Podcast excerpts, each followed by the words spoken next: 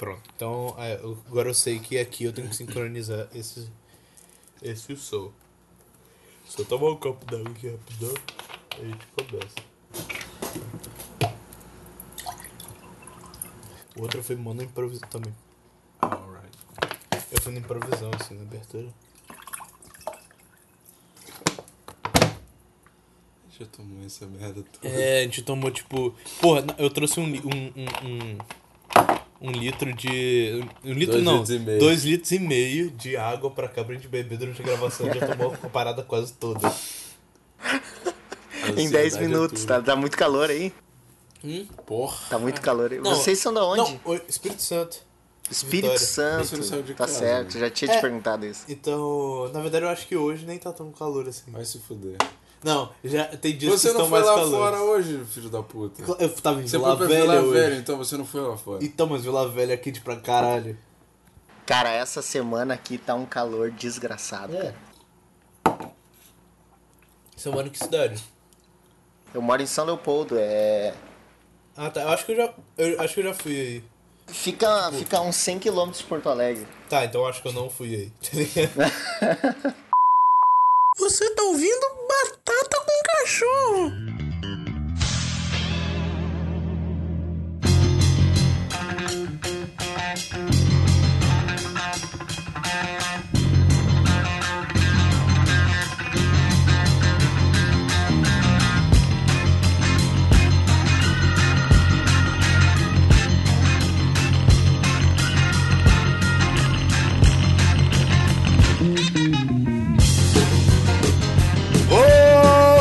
Olá, ouvintes ocupados que se estão ouvindo essa peculiaridade auditiva que existimos chamar de podcast. Meu nome é Estevão de Pause, que é o Batata do Cachorro. Eu sou seu anfitrião nessa manhã, tarde ou noite, onde e quando você estiver.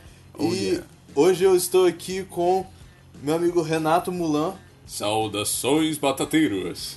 e o Cássio do canal Loja de Discos do Cássio. Cássio É eu, Fitz. tô aqui, boa noite, boa tarde, bom dia pra quem estiver nos ouvindo. E é isso aí. E hoje a gente vai falar sobre rock progressivo. Se você nunca ouviu rock progressivo, eu acho bem difícil. Provavelmente você conhece Pink Floyd, porque Pink Floyd. É, Pink Floyd é, até é- vai, né? É, Pink Floyd, acho que todo mundo conhece Another Brick in the É, Wall. Another. Brick vai, cara. Enfim, é. Se você nunca ouviu rock progressivo, ou você só simplesmente não conhece ou tem preconceito, a gente vai destrinchar bastante coisa aqui hoje. E se você gosta, bem-vindo ao clube. Não se reprima. Vamos lá. Não se porra reprima. mesmo, Exatamente, comenta aí, fala aí do que você gosta, rebate aí de tudo que a gente vai falar. E é, É. isso. É, enfim. Let's go. É, vamos lá. Podemos, a gente pode discutir, inclusive, se Pink Floyd é rock progressivo ou não, né? Que eu acho que aí mora uma polêmica também. Sim, eu, eu, eu, já É, tive essa discussão, eu já tive bastante essa discussão. Não, não, eu já tal. tive bastante essa discussão, tá ligado? Que eu acho que Pink Floyd, ele, ele é bem mais psicodélico do que É progressivo. verdade. Eu, Acho tipo, que é a primeira fase dele que pode É. ser chamada de prog. Não, e ele entrou também, ele entrou também, ah, tem, tem um lance de... ah, no, no Pink Floyd, ele é bem dos anos 70, mas ele também é meio precursor de uma coisa que os caras vieram chamar de Space Rock depois, né? Que eu, eu sei que não tem muito a ver, mas é uma coisa tipo que o U2 faz, que o Coldplay fez, sabe? Coisas Ah, anos fazem depois. O Space Rock, é, com o Bo e o Rockwind, que era aquela banda que o Leme participou antes do, Aham. do Motorhead, também era Space Rock e tal. Tudo veio com o Piper the Gates of Dawn. Cantava Aquele demônio. Então, né? É, então acho que a gente pode começar falando do. do- um, um pouquinho de, de onde veio o rock progressivo. O que, que é isso aí? Das origens. É. Tipo, sei lá, como é que a gente pode definir rock progressivo? Uma vez eu vi uma. Eu, eu li uma parada. é, que um cara. Acho que um editor da revista Prog Rocks, eu acho. Que é uma revista americana sobre rock progre- progressivo, falou. Que. Eu, eu, vou, eu vou citar em inglês, eu, eu- Tipo assim, é, ele falou. Progressive rock is not a sound, it's a mindset. Tá ligado? Que tipo. Não é, não é uma forma de, de som, não é um jeito que soa, é, é um padrão mental, tá ligado? Se, Ah, for, se, se você for pegar as bandas de rock progressivo pra ouvir, comparar O som delas não tem nada a ver Você umas com tem as outras. comparar, Você tem, tem, Existem- vários, tem vários pontos em comum. Tem teorias e teorias de tentar comparar essas porra, mas é mu- são muitos elementos que acabam dando em nada. Sim, exatamente. A- a- o som delas é completamente diferente uma das outras, tá ligado? Você, você pega, sei lá, o som do Jethro Tull e compara, sei lá, com o som do... Do Pink Floyd do mesmo, Pink que- Floyd não tem nada a ver uma com a outra, É, tá ligado? mas isso, isso é legal. E aí tu fica tentando. Eu acho que todo mundo tenta enxergar essas bandas e entender o que, que tem em comum entre elas. Além das faixas ser grande pra caralho, tá ligado? Mas tem Duração, outras coisas, por ritmo, exemplo. Claro, por exemplo, tem. o Super Tramp faz, é, faz muito rock progressivo e eles não têm música muito longa. Ah, Sim, O sim, Gentle sim. Giant é a mesma coisa. Acho que a música mais longa deles tem, sei lá, é, 7, 8 minutos no máximo. se bem que é como o já disse, é tão... Gentle Giant? Não, eu tô falando Supertramp. Supertramp. Ah, não tá. é tão prog assim, vai. Eu vou dar meus dois dedos de, assim, tentar definir o rock progressivo, tá? Minha, na minha humilde opinião, como ouvinte e tal. Eu acho que assim, cara, eu acho que o rock progressivo, como a gente tá citando, as bandas são muito diferentes uma das outras e ponto final, elas são diferentes. Mas o- os pontos que a gente vê de, de comparação e que todas elas possuem, ah, pode ser uma característica boba, mas realmente é uma característica de tipo de ter longas faixas, né? Os caras não, eles não se intimidavam em fazer faixas mais longas, Sim, tá normalmente ligado? os músicos eles eram muito virtuosos. é, É- se, não, é- se não eram todos, é, sei lá, pelo, Pelo menos um na banda um- era, um era ou dois caralho, eram tipo tá fodões no, no- nos instrumentos Isso, deles e eles é, levavam a banda ali pra um outro nível ali de, de solar e, e desenvolver É, e o- pegar o- o- e- os e músicos, pegar, eles tipo, eram- é, tem influências no jazz e no, sei lá, na música clássica. Sir Uhum, Emerson. exatamente. É, e por aí. E outra, outra, outra característica que eu considero bastante ainda, e que eu acho que essa é uma das mais enriquecedoras do, do estilo, né, cara, é, é a letra, cara. Tipo, tu já viu uma letra bosta de uma banda de rock progressivo? É muito difícil, sabe? Ah, então, claro que tem uma- umas letras que são mais viajandona que as outras, mas normalmente a- as letras são extremamente li- de nível literário, sabe? Sim, pois é. Você pode pegar e é tipo uma poesia. É de um do- café da manhã na América, um 12 on 12 do É, caralho. tipo, um Isso aí. lá escrevendo umas paradas muito loucas e tal. É, É, com certeza. E, e, e mais um, eu acho que a última coisa que, mesmo no som das bandas sendo bastante diferentes, ah, também a gente pode enxergar em todas elas, é que a música do, do cara lá tem oito minutos, né? Ah, sei lá, uma música normal do Pink Floyd tem oito minutos, ou, ou do Yes, ou do, ou do Jethro Tull, e todas elas, tipo, elas se permitem alterar ritmo e alterar, tipo, se a Sim, música começa sim, de um é, jeito e tem um- acaba de um- outro. umas mudanças de andamento que faz a música ser completamente diferente. E Como é você ouvisse eu acho várias isso músicas maravilhoso, diferentes. cara. Sim, sim, sim. É como é como os- é, eu falei a coisa da influência da música clássica, que tem muito isso, é tipo, Sim. É, é completamente diferente assim, o jeito que inicia é, uma sinfonia e o jeito que ela desenvolve e o jeito que ela termina. Exatamente, tem, tem, ah, tem o lance dos movimentos, né? Que Sim, várias sim, sim, bandas, movimentos. inclusive, chegaram a, a, a fazer isso. O Emerson Lake and Palmer chegaram a usar esse, esse lance dos movimentos nas faixas. Sim, eu o É, Focus também. Mas eu, eu, eu acho que a gente, a gente vai falando aos poucos, assim, porque a gente tá falando Isso. muita banda, assim. Sim. E eu acho que principalmente pra quem não, não, não conhece nada, é, é- é muita coisa, assim, muita informação que vai direto, assim, e não, não, Tem não- toda a não razão. vai entrar, tem que. Tem que começar da lama. Tem que ter que ir devagar. Então, tipo, é, por onde vocês diriam que o rock progressivo saiu? Tipo assim, sei lá, eu, eu acho. Eu, eu começo a pensar assim em rock progressivo é, naquelas coisas ali mais dos anos 60. É, mais ou menos ali do, do, do meio pro final dos anos 60.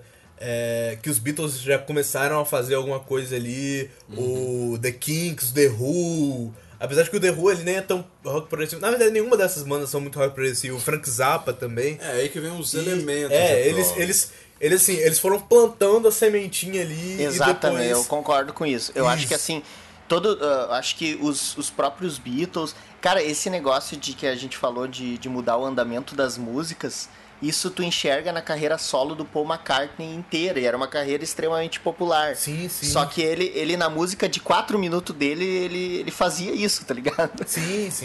En- então eu acho que eh, o The Who a gente não considera uma banda de rock progressivo. Mas eles lançaram um dos primeiros álbuns conceituais, tá ligado? Sim, Tommy. Então eu- acho que são bandas de rock clássico que deram suas contribuições extremamente importantes. Não, é, não, tem o Tommy, Sim, tem o. Exatamente. Eu acho. The Who Out também. Foi. Sim, não, eles, eles, eles foram plantando ali os elementos. Aliás, na verdade, eu passei o ano passado, é, como eu tava estudando, eu acabei. Eu, eu- dei uma distanciada, assim, de assistir filme, porque eu sempre gostei muito de ver filme. E ano passado eu praticamente só ouvi música, assim, então eu comecei a dar uma caçada, assim, e agora no período que eu tô sem estudar também, eu tô, tipo, muito ouvindo música, assim, caçando as coisas. É, tem muita banda daquela época ali, tipo, que você nunca ouviu falar e nunca vai ouvir falar também se você não parar pra pesquisar, porque elas são completamente desconhecidas, que fizeram é, vários discos conceituais, várias coisas assim que você fica boca aberta assim de ouvir, tá ligado? Mas, tipo, não vendeu e sei lá, se você não- realmente não, não sair pesquisando assim a fundo as coisas, assim, você não, nunca vai ouvir falar dessa porra, tá ligado? Sim, exatamente. É, eu acho que, sei lá, o- os Beatles começaram a plantar isso um pouco, sei lá, com o Revolver e o Sgt. Peppers, principalmente. Aí chega metade de Yellow Submarine é prog. É, e, sei lá, o, o Frank Zappa com os Mother of Invention, que você for, for ouvir, velho, ah, tipo, pra o, o seu ouvido de hoje é uma coisa que você... é, se- sei lá, é a primeira vez que eu parei pra ouvir Mothers of Invention, eu achei muito estranho, tá ligado? Tipo, não era uma parada que, que era fácil de ouvir, não era uma coisa que você que entrava fácil, assim, você no- digeria fácil, tá no ligado? Brasil vem pipocando essas influências prog, cara. Sim, sim, Você sim. lembra da música do Chico que eu te mostrei? Sim, Porra. sim, mas aí já é mais nos anos 70. Mas nos anos 70, também no final dos anos 60, nos anos 70, tinha muita coisa de rock progressivo no Brasil. Sim, Eu sim. já te mostrei um monte de coisa também. Tem é, muita coisa de MPB que, que pegou influência de rock progressivo aí, mas aí. Isso aí a gente pode falar também. É, mas aí a gente, a gente vai falando depois.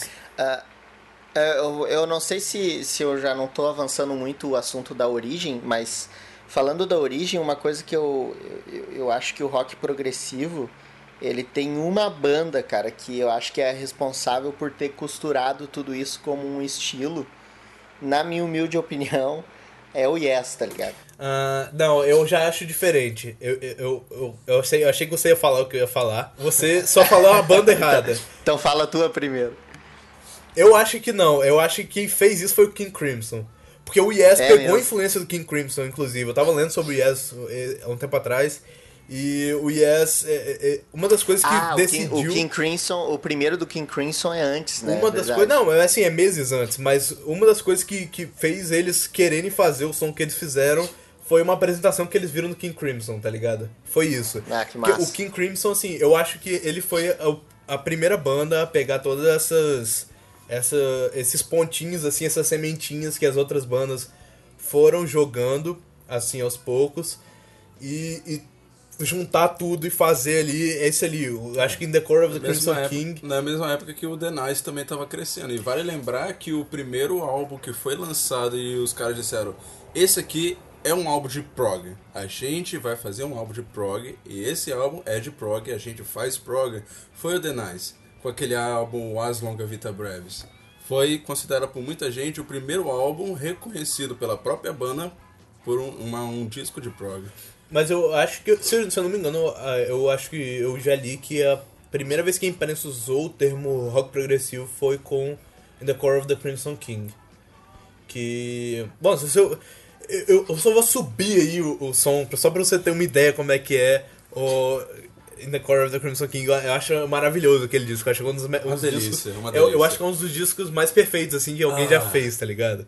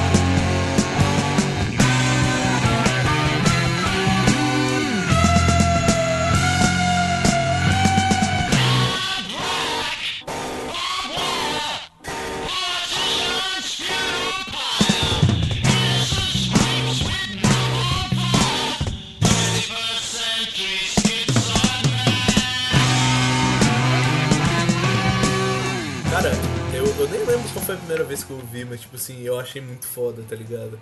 Eu, É, eu, eu, eu não lembro qual foi a primeira vez que eu ouvi, mas eu ouvi 21 Century Schizoid Man umas 20 mil vezes por dia. tá Sim, ligado? sim, eu acho essa música muito foda, tá ligado? Né, E, e ainda tem umas, tem umas paradas com um sopro que é muito. É, não, Eu sim, lembro sim, era- sim. Então, tipo, Tem- eu, eu achei um cover dessa música do Fuzz, que é tipo uma banda de. Ah, sei lá, garage rock com. Não sei, eu não sei explicar como é que é, qual é o estilo do Fuzz. Mas, tipo, é um rock bem cruzão assim mesmo. Aí eu achei um, um cover dessa da 24 Century Schizoid Man. Que é tipo, tem só uns dois minutos assim, é tipo só, só guitarra, baixo bateria. Aí, tipo, eu mandei pra um amigo meu assim, que eu sei que ele gosta pra caralho desse tipo de música assim. Ele falou, tipo, porra, valeu, cara. Finalmente eu achei um jeito de tocar essa, essa música numa banda sem ter 700 instrumentos de, de sopro, tá ligado? O Voivod também Massa, fez, massa. uma banda de thrash metal canadense também fez um cover eh, do... Não, não, tem muito. Até o Ozzy já, até o Ozzy já tem fez Ozzy, dessa é, música. é do Ozzy que é clássico. Sim, sim. Mas enfim, o, o. Eu achei, tipo assim, o The Core of the Crimson King. Ele, ele foi, assim, foi o carro-chefe, assim, ele pelo menos foi a, quem popularizou ali. Porque, assim, é, a galera fala, sei lá, ah, o Pink Floyd já tinha lançado o disco antes. É, quem mais lançou? Tem, tem mais gente que lançou disco antes. Assim. Ah, em 69. Mas eles, não, mas eles faziam 69, rock né? Isso a psicodélico. gente tá falando 1969. Sim, sim, né? não, o- o- eles faziam rock psicodélico, eles não. tipo, É, nem- eu. Eles foram, o foram Pink pro Floyd pra mim é depois. muito claro, né? Sim, sim. Enfim, Que- o, que eles- o, o King Crimson, a galera lá do, do- da banda, eles nem, eles nem tocavam rock, tá ligado? Quando eles foram fazer o King Crimson. Eles tocavam, tipo, cada um tocava uma coisa diferente e a maioria deles era, tipo, músico de jazz, assim, músico de estúdio. Mas todo mundo era fodão, assim. E aí quando eles pegaram, juntaram, fizeram um disco, foi tipo, ah, é isso, tá ligado? Isso é rock progressivo. Tipo, foi isso que a imprensa falou. E aí, tipo, daí como eu falei, é, sei lá, influenciou um monte de gente, tipo Yes, o próprio Yes que lançou disco no mesmo ano. Sim, o primeiro disco, né? Sim, eu acho esse primeiro disco do Yes, ele nem é tão progressivo quanto outros discos que eles fizeram depois, mas mesmo assim ele já tem bem uma pegada. Pô, Você pega o Survival. Sim, sim. Pô, eles têm tipo. é, assim, as músicas mais longas desse disco tem tipo seis minutos, tá ligado? Mas mesmo assim Isso, elas têm tipo. isso que eu ia falar. Elas têm uma grande mudança de movimento, assim, durante a música. tá Beyond ligado? and Before, começa aquele rockzinho, Sim. depois você começa a viajar. É, não, e as Isso. letras do Yes são completamente viajantes. Não, e uma coisa que eu quero falar, a gente, ah, no- lá no canal, a gente gravou sobre esse primeiro álbum do Yes, tá ligado? E, e uma das coisas que me chamou muita atenção em ter conhecido esse álbum, cara, é que é ver justamente que, como era o comecinho ali da parada, não, não era muito bem... ah, parece que esse lance das músicas ter 6, 5 minutos... Parece que os caras ainda não se permitiam fazer aquelas músicas de 18 minutos que eles iam fazer mais pra frente. É, talvez tá nem, nem eles tanto, mas talvez a gravadora não deixasse. A tá gravadora, ligado? claro, porque, era um eles- negócio extremamente novo, Sim, né? eles achavam que, tipo, porra, vai vender uma música de 18 minutos, como é que vai vender essa música? Não vai tocar É. na rádio, tá ligado? Claro, claro. E eles não, não, não tinham entendido ainda que o que estava prestes a acontecer era, Sim, era sim. todo um movimento musical, né? É, tipo, porra, o Yes depois foi fazer o Close to the Edge, que, tipo, tem um, uma música de 18 minutos, duas de Só- 10. É só três músicas. É, e aí o disco seguinte, que tem quatro músicas de 20 e poucos minutos, tá ligado? Porque Tá o, ligado. o Tales from the Topographic Oceans, porra, é, é sensacional. O Genesis também Chega um lançou Fix- disco Fix nele. as a Brick. É, eu, eu quero falar do Gênesis porque é a minha banda favorita de rock progressivo, tá ligado? Sem dúvida nenhuma, é a minha favorita. Uhum. E o primeiro álbum deles também é desse ano. E, e não tinha o Phil Collins ainda na bateria, mas. Acho que nem, não tinha nem o o- Steve Hackett na guitarra, né? Não, não, é, o Steve Hackett também não, não era o guitarrista.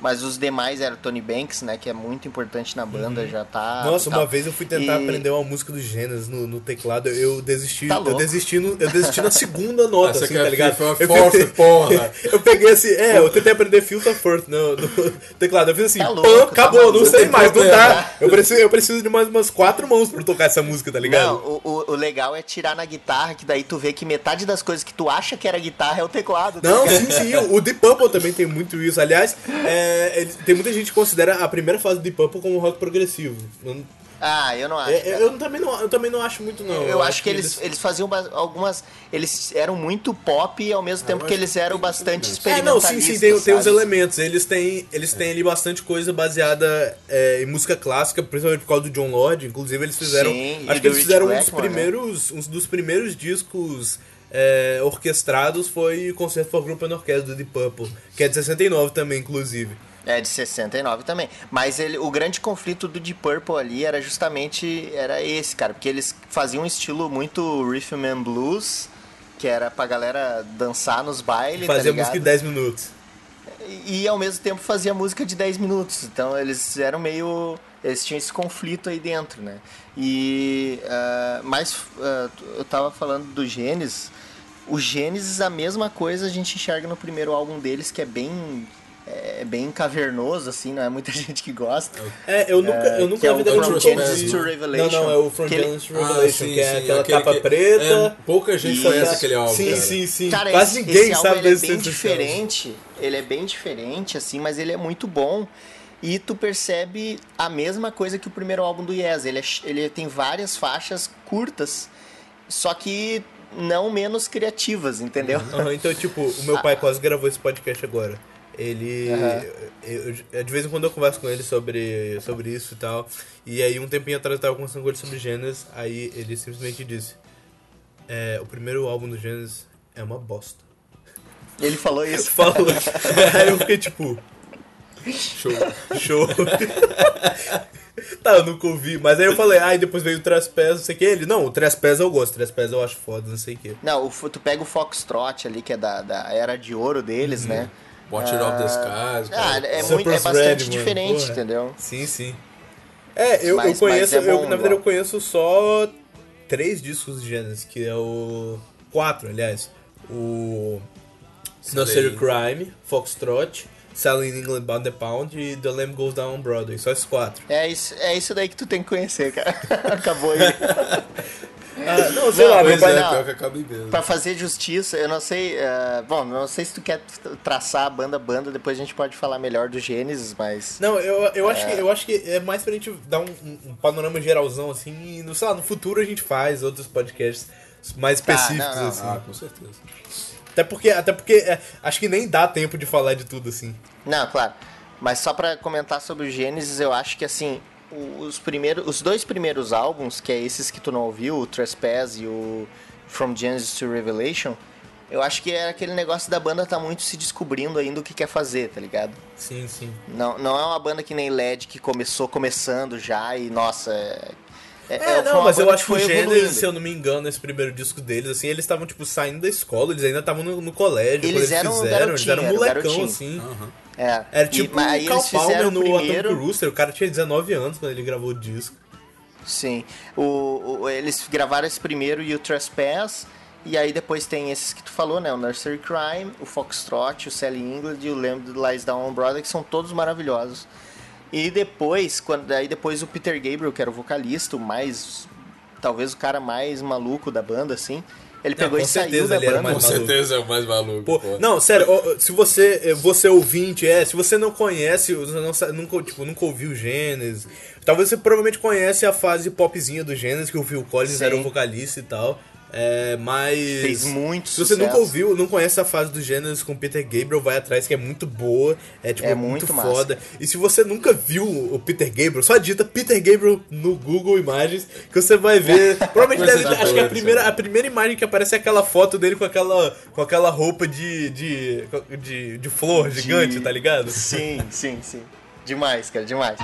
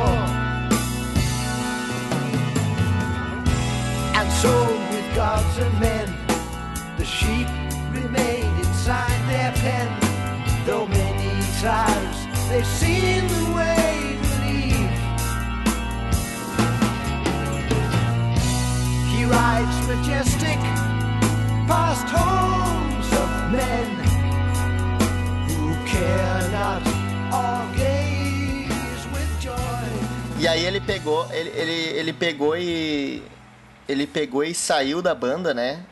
Depois do Lambs Lies Down on Broadway.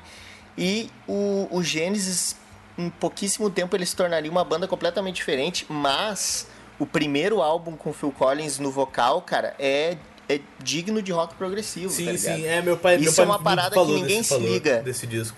Isso é uma parada que ninguém se liga. Ah, O pessoal normalmente vai ouvir a discografia daí, ah, aqui começa o Phil Collins cantar e abandona. O primeiro Aham, álbum. Não, que mas é eu acho que eu acho que acaba quando. É porque eu acho que esse disco ainda tem o Steve Hackett, se eu não me engano. Depois disso que ele vaza. Isso, exatamente. A Trick of Trail é o nome do. A, a Trick of Tail é o nome do álbum. O Steve Hackett ficou mais um ainda depois desse, depois largou fora e aí virou pop anos ah, disco, pop anos 80. tá a primeira música do Gênesis que eu conheci foi uma música do. Nem lembro, é dos anos 80, de algum disco. Na verdade, eu conheci primeiro um cover do Disturbed. E aí eu descobri que era do Gênesis e eu ouvi o original, que é Land, Land of Confusion. Foi a primeira música que eu, que eu ouvi. Ah, aí tô depois eu descobri que existia é- essa fase do Peter Gabriel que meu pai me falou. E aí eu fui pegar pra ouvir. Mas eu acho que eu só fui pegar pra ouvir depois que o Renato me falou que era, que era, que era bom e tal. Aí eu fui pegar pra ouvir. Mas. Não, massa. Mas o Eu- Yes eu também sou teve essa parada, cara, eu assim, sou mudar o apaixonado. som do nada. Teve assim, também, né? mas. É, é, eu, eu- aí eu não, não conheço o Yes tanto quanto eu conheço o Gênesis, né? Mas pelo que a gente ouve das músicas dos anos 80 do, do, do Yes também deu uma mudada, né? Sim, não. É, aquela loucura do 915 lá, um projeto de uma nova banda que acabou sendo o Yes, mas na, na verdade não é um Yes mesmo. Não, mas tem várias bandas que, que aconteceram essa parada assim, de que na verdade elas iam usar, é, iam fazer outra banda, mas aí, é, sei lá, por pressão da gravadora e, por- e eles teriam o direito de uso do nome, eles acabavam usando. Tipo, isso aconteceu com Black Sabbath umas duas vezes, com Born Again, Sim, sim. com. Como é que é aquela outra? É, do. Aquele disco que era pra ser um disco solo do Tony Iommi com o Glenn Hughes. Porra. Sabe qual é? Esqueci. Seven Stars, alguma coisa assim. Enfim, The é, Seven Star. com. Com. Deixa eu ver mais quem. Com King Crimson nos, an nos anos 80 também aconteceu a mesma coisa. Eles iam fazer uma outra banda. E aí. É o, o- um- uma contribuição que eu posso dar é o David Coverdale, que tentou gravar um álbum no final, olha só, no final Ah, dos sim, anos sim, ele tem um 90, disco solo. No quê? Ele é foi que é? gravar um disco solo e os caras empurraram o nome do White Snake pra vender mais, né? Ah, sim, não, mas o primeiro disco do. Eu não sei se você sabe disso, o primeiro disco do David Coverdale, solo, que foi o primeiro disco que ele gravou depois que ele saiu de Purple, é, se chama White Snake. E aí o segundo Ah, sim, sei, disco sei. dele é, já é a banda White Snake. Isso, mas, eu sabia, sabia. Mas assim, é, se eu não me engano, fã, são os mesmos músicos, assim, do disco dele e da banda. Mas o primeiro disco chama White Snake e é do David Coverdale, não é White Snake. Sim, e é tipo, o nome do disco é, é, se eu não me engano, é David Coverdale's White Snake, é tipo a cobra branca do David Coverdale. É tipo uma parada assim, tá ligado? É muito sugestivo, tá ligado? Mas aí, tipo, é, essa parada que você falou que você não conhece o Yes tanto a fundo assim, igual você conhece Genesis. Eu tava conversando com o Renato um tempo atrás sobre. sobre, sei lá, outros amigos meus e outras pessoas que eu conheço, e aí ele fala a mesma coisa. É, que também gostam de prog, mas, tipo, não conhecem tanto assim. Eu tava falando pra ele, cara, eu acho que a gente. Somos, é, é, nós somos as únicas pessoas, assim, os únicos malucos que pegam para ouvir a discografia inteira das bandas todas que a gente conhece, tá ligado? Porque, tipo, Sim. porra, mano, é, não faz sentido, assim, você pegar e ouvir tudo, assim, você tem que ter, tipo, muito tempo livre, tá ligado? Sim. Mas é toda Não, hora. não, não, dentro sim, do mas, ônibus, tipo, é pedalando, você tá é, lá ouvindo, tá ouvindo música movendo, Essa sim, porra sim. mesmo, é um vício. Sim. Não, mas tem muitas bandas, assim, que mudaram o, o som completamente, assim, tipo, Yes mudou, o Rush mudou um pouco também, é... Chegaram até o metal agora, 2000 e pouco. Não, mas tipo assim, o Yes, ele, ele começa ali naquela fase. É porque, tipo, eu acho que agora a gente já, já deu um, um- panorama, assim, sobre como, surgiu o rock progressivo, o que a gente acha que é. Eu acho que a gente pode é, ir falando das bandas, assim, agora. Aham, né? beleza. Enfim, o Yes, ele, ele tem aquela fase ali inicial com o, o Peter Banks e o Tony Key nos teclados, que eles gravaram aquele primeiro disco, Yes, e o... e o Time and Time Award. and Award. E aí no, no terceiro disco, na verdade, é.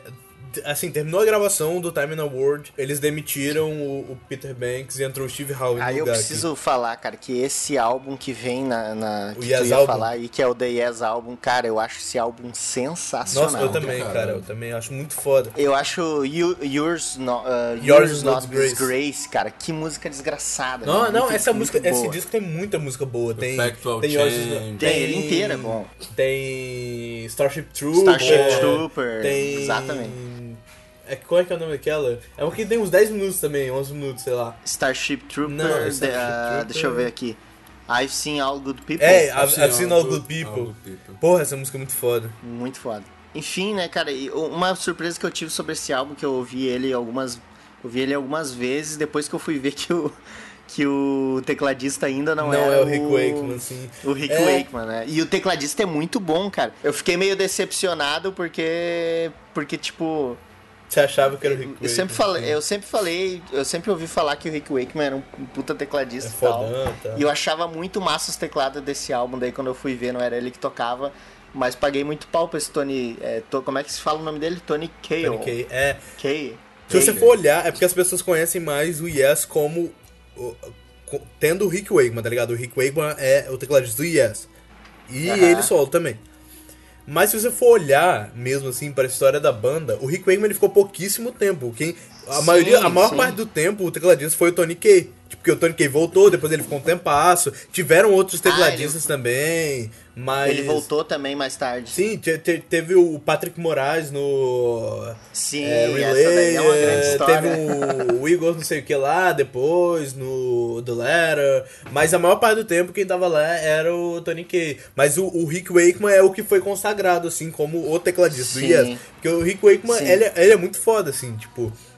Você pegar pra ouvir, sei lá, Roundabout... É... Sim, que o total, cara entrou total, na cara é banda, foda. se destacou. É, e não, é. Fez sua imagem ali. Ah, sim, eu ouvi uma história uma vez. Foi até num antigo podcast que não existe mais chamado Máquina do Tempo, que é muito foda, se você não conhece, vai atrás. Que o, o Walk Talk e o Leandro já até gravaram com a gente um outro podcast. Que, tipo, o. O Tony Kaye saiu da banda porque ele não. ele não conseguia acompanhar as improvisações do Steve Howe ao vivo.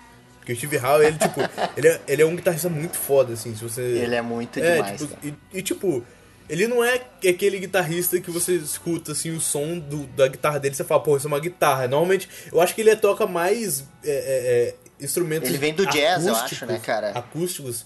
Acho que sim, ele e o Bill Bruford, que é o baterista também. Ele, ele toca mais instrumentos acústicos do que guitarra mesmo, tá ligado? Sim. E tipo, é, ele improvisa pra caralho, tá ligado? Você vai ouvir as músicas dele lá, do, do Yes. É, é uma loucura lá a guitarra dele.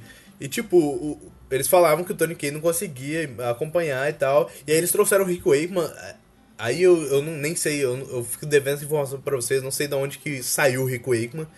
Ele só existiu, é o Rick Wakeman, ele surgiu lá e foi o Rick Wakeman. Invocaram. Exatamente, invocaram, porque ele é um mago, tá ligado? Você vê, digita, você também que não conhece Yes, não conhece Rick Wakeman, digita Rick Wakeman no Google Imagens, você vai ver lá o cara com a capa brilhante, com o cabelo escorrido até o ombro, assim, tocando com 70 teclados em volta dele, assim, tá ligado? Porque Exata- o, o Rick Wakeman... Não, mas tu, e tu sabe que eu acho que a grande diferença, de repente a grande diferença entre o Rick Wakeman e o Tony Kaye foi justamente a performance ao vivo, né, cara? Sim, Porque sim. se eles tiraram, eles tiraram o Tony Kaye porque ele não conseguia acompanhar o cara, aí tu pega o tipo, tu pega o Rick Wakeman pra substituir, que é o cara que que se vestia a caráter, inclusive, né?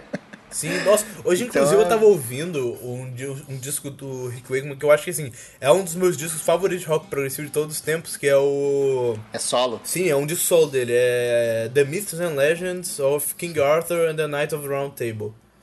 Que é um disco. É, é, é um disco conceitual sobre o Rei Arthur e, o- e as lendas lá da, da, Távola da redonda. Távola Redonda. Bah, exatamente. Demais, cara. Preciso ouvir isso Você daí. nunca ouviu? Cara, eu acho muito demais Não. esse disco.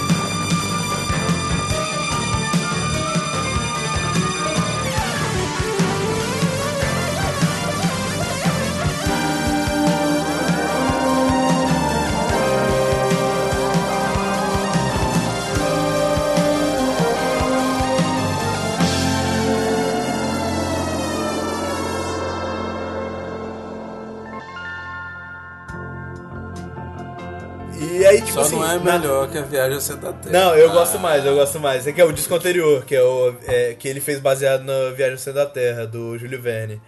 É, mas assim, ele tem muito disco. Se você pegar, acho que o- o Rick Wakeman sozinho lançou mais disco que o Yes. E olha que a discografia do Yes é gigante.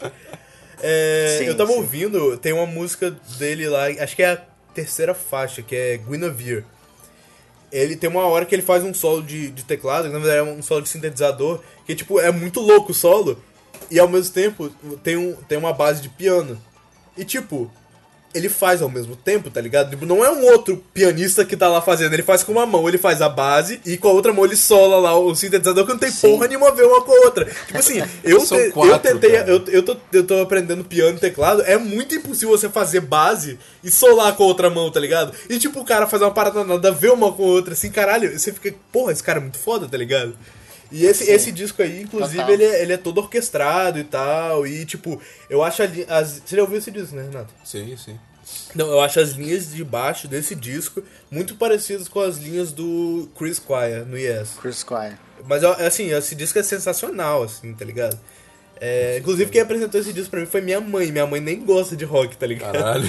Na moral, ela chegou pra mim assim, aí, esse disco aqui É bem show. é bem show, exatamente. Aí, é, a primeira vez que eu ouvi, eu tinha 19 anos e eu gostei direto. Aí eu falei, Que- tá bom. Eu ouvi, tá ligado? Eu achei, pô, muito foda, na moral, velho. É um dos melhores discos que eu já ouvi, assim, sem, sem dúvida nenhuma. Uma coisa que você tava falando, que eu tava lembrando quando você tava falando antes, é que as letras, uma coisa que marca o rock progressivo são as letras, são muito doidas. Eu tava lembrando do Focus, que é uma banda holandesa, não sei se você conhece, é uma banda de rock progressivo holandesa. Que, assim, as influências dele, na verdade, não tem nada de rock, assim. É uma banda bem rock and roll, mas as influências deles, se você for perguntar pra eles, eles não vão citar ninguém de rock, assim. É tudo música clássica, tá ligado? E, tipo, é, eles fazem rock instrumental. Tem até vocal, assim, mas é, tipo, mais um vocal harmônico, nem... Tem, não tem letra, tá ligado? É, é tudo instrumental e continua sendo, tipo, muito foda, assim, tá ligado? Claro, claro. Não, mas eu quero dizer que pelo assim, o que eu vejo é que a- a- as letras do do Yes e do Genesis, que pra mim Do Rush também. do, do, do Rush também do- e do Pink Floyd então nem se fala né Uhum. são cara são são letras tipo, muito bem escritas tá ligado É, e e eu, eu não sei se eu, eu- vocês vão me xingar pelo que eu vou dizer mas pra mim é muito claro que rock progressivo é, é música de nerd tá ligado Não, sim, sim, sim. O rock progressivo é, cara, uma total parada música assim, de- porque tu- que exige muito do ouvinte, tá ligado? Pô, no Tipo, meio do, é- do Fly. By Night tem uma música que é o nome de uma cidade do Senhor dos Anéis. É, Rivendell, Rivendell, no meio do nada. sim, sim. No, no... Como é que é o... O outro disco, Caress of Steel, tem uma música do do Necromancer também, É. que é, também é sobre o Senhor dos Anéis. No Camel tem o Nimrodel, que, é, que também é sobre o Gandalf, a música. E, cara, não, é muito foda, Não, assim. ó, tipo- cara, aí assim, ó, eu, eu, como eu já ouvi tudo que eu tinha que ouvir do Gênesis, agora eu comecei a, a pegar uma de destrinchar as letras, tá ligado? Porque são difíceis de entender e Nossa, tal. não, sim, cara, as letras do Gênesis, elas são todas rimadinhas, assim, é tipo, tem música que é Isso. diálogo e é tipo poesia do mesmo jeito, cara, é muito, Aí muito o, foda, o, o. Peter Gabriel, o Peter Gabriel era quem mais escrevia, né? Ah, tem uma música deles que eu acho a música lindíssima, que é Cinema Show, Cinema- que é do Selling England by the Paul. Show. Cara, o cara começa citando, ele começa fazendo um, uma brincadeirinha ali com, com Romeu e Julieta, que já é um negócio muito clássico. Uhum. E aquela hora que ele fala, não sei se vocês lembram a música, mas aquela hora que ele fala uh, Take a little trip back to Father Tiresias. Ele fala, tipo, ele convida as pessoas a eh, revisitar o Tiresias. Aí eu fui pesquisar essa porra, é um negócio lá da mitologia grega. Que no final das contas tudo tem a ver com Romeu e Julieta. É, Cara, é um negócio que tipo, tu, tu começa a ligar os pontos e os caras fazem uma. Isso é uma música, cara. O cara é muito foda ter escrito essa parada aí, tá ligado? Com várias referências muito clássicas, muito artísticas e literárias. É é um negócio que não é pra qualquer um escrever, tá ligado? Xanadu também tem uma pegada. Nossa, tem, na- mas não, mas tem muita, tem muita música assim que. é, por exemplo, aí no caso eu tô fugindo um pouquinho do rock progressivo pra falar do The Who, porque The Who tem muita coisa assim, apesar de eles não, não, não serem muito considerados rock progressivo. O Tommy e o Quadrofini, é, os dois, assim, eles contam uma história. O Tommy, ele conta, é uma história muito maluca, assim, sobre um cara, um moleque que é cego, surdo e mudo.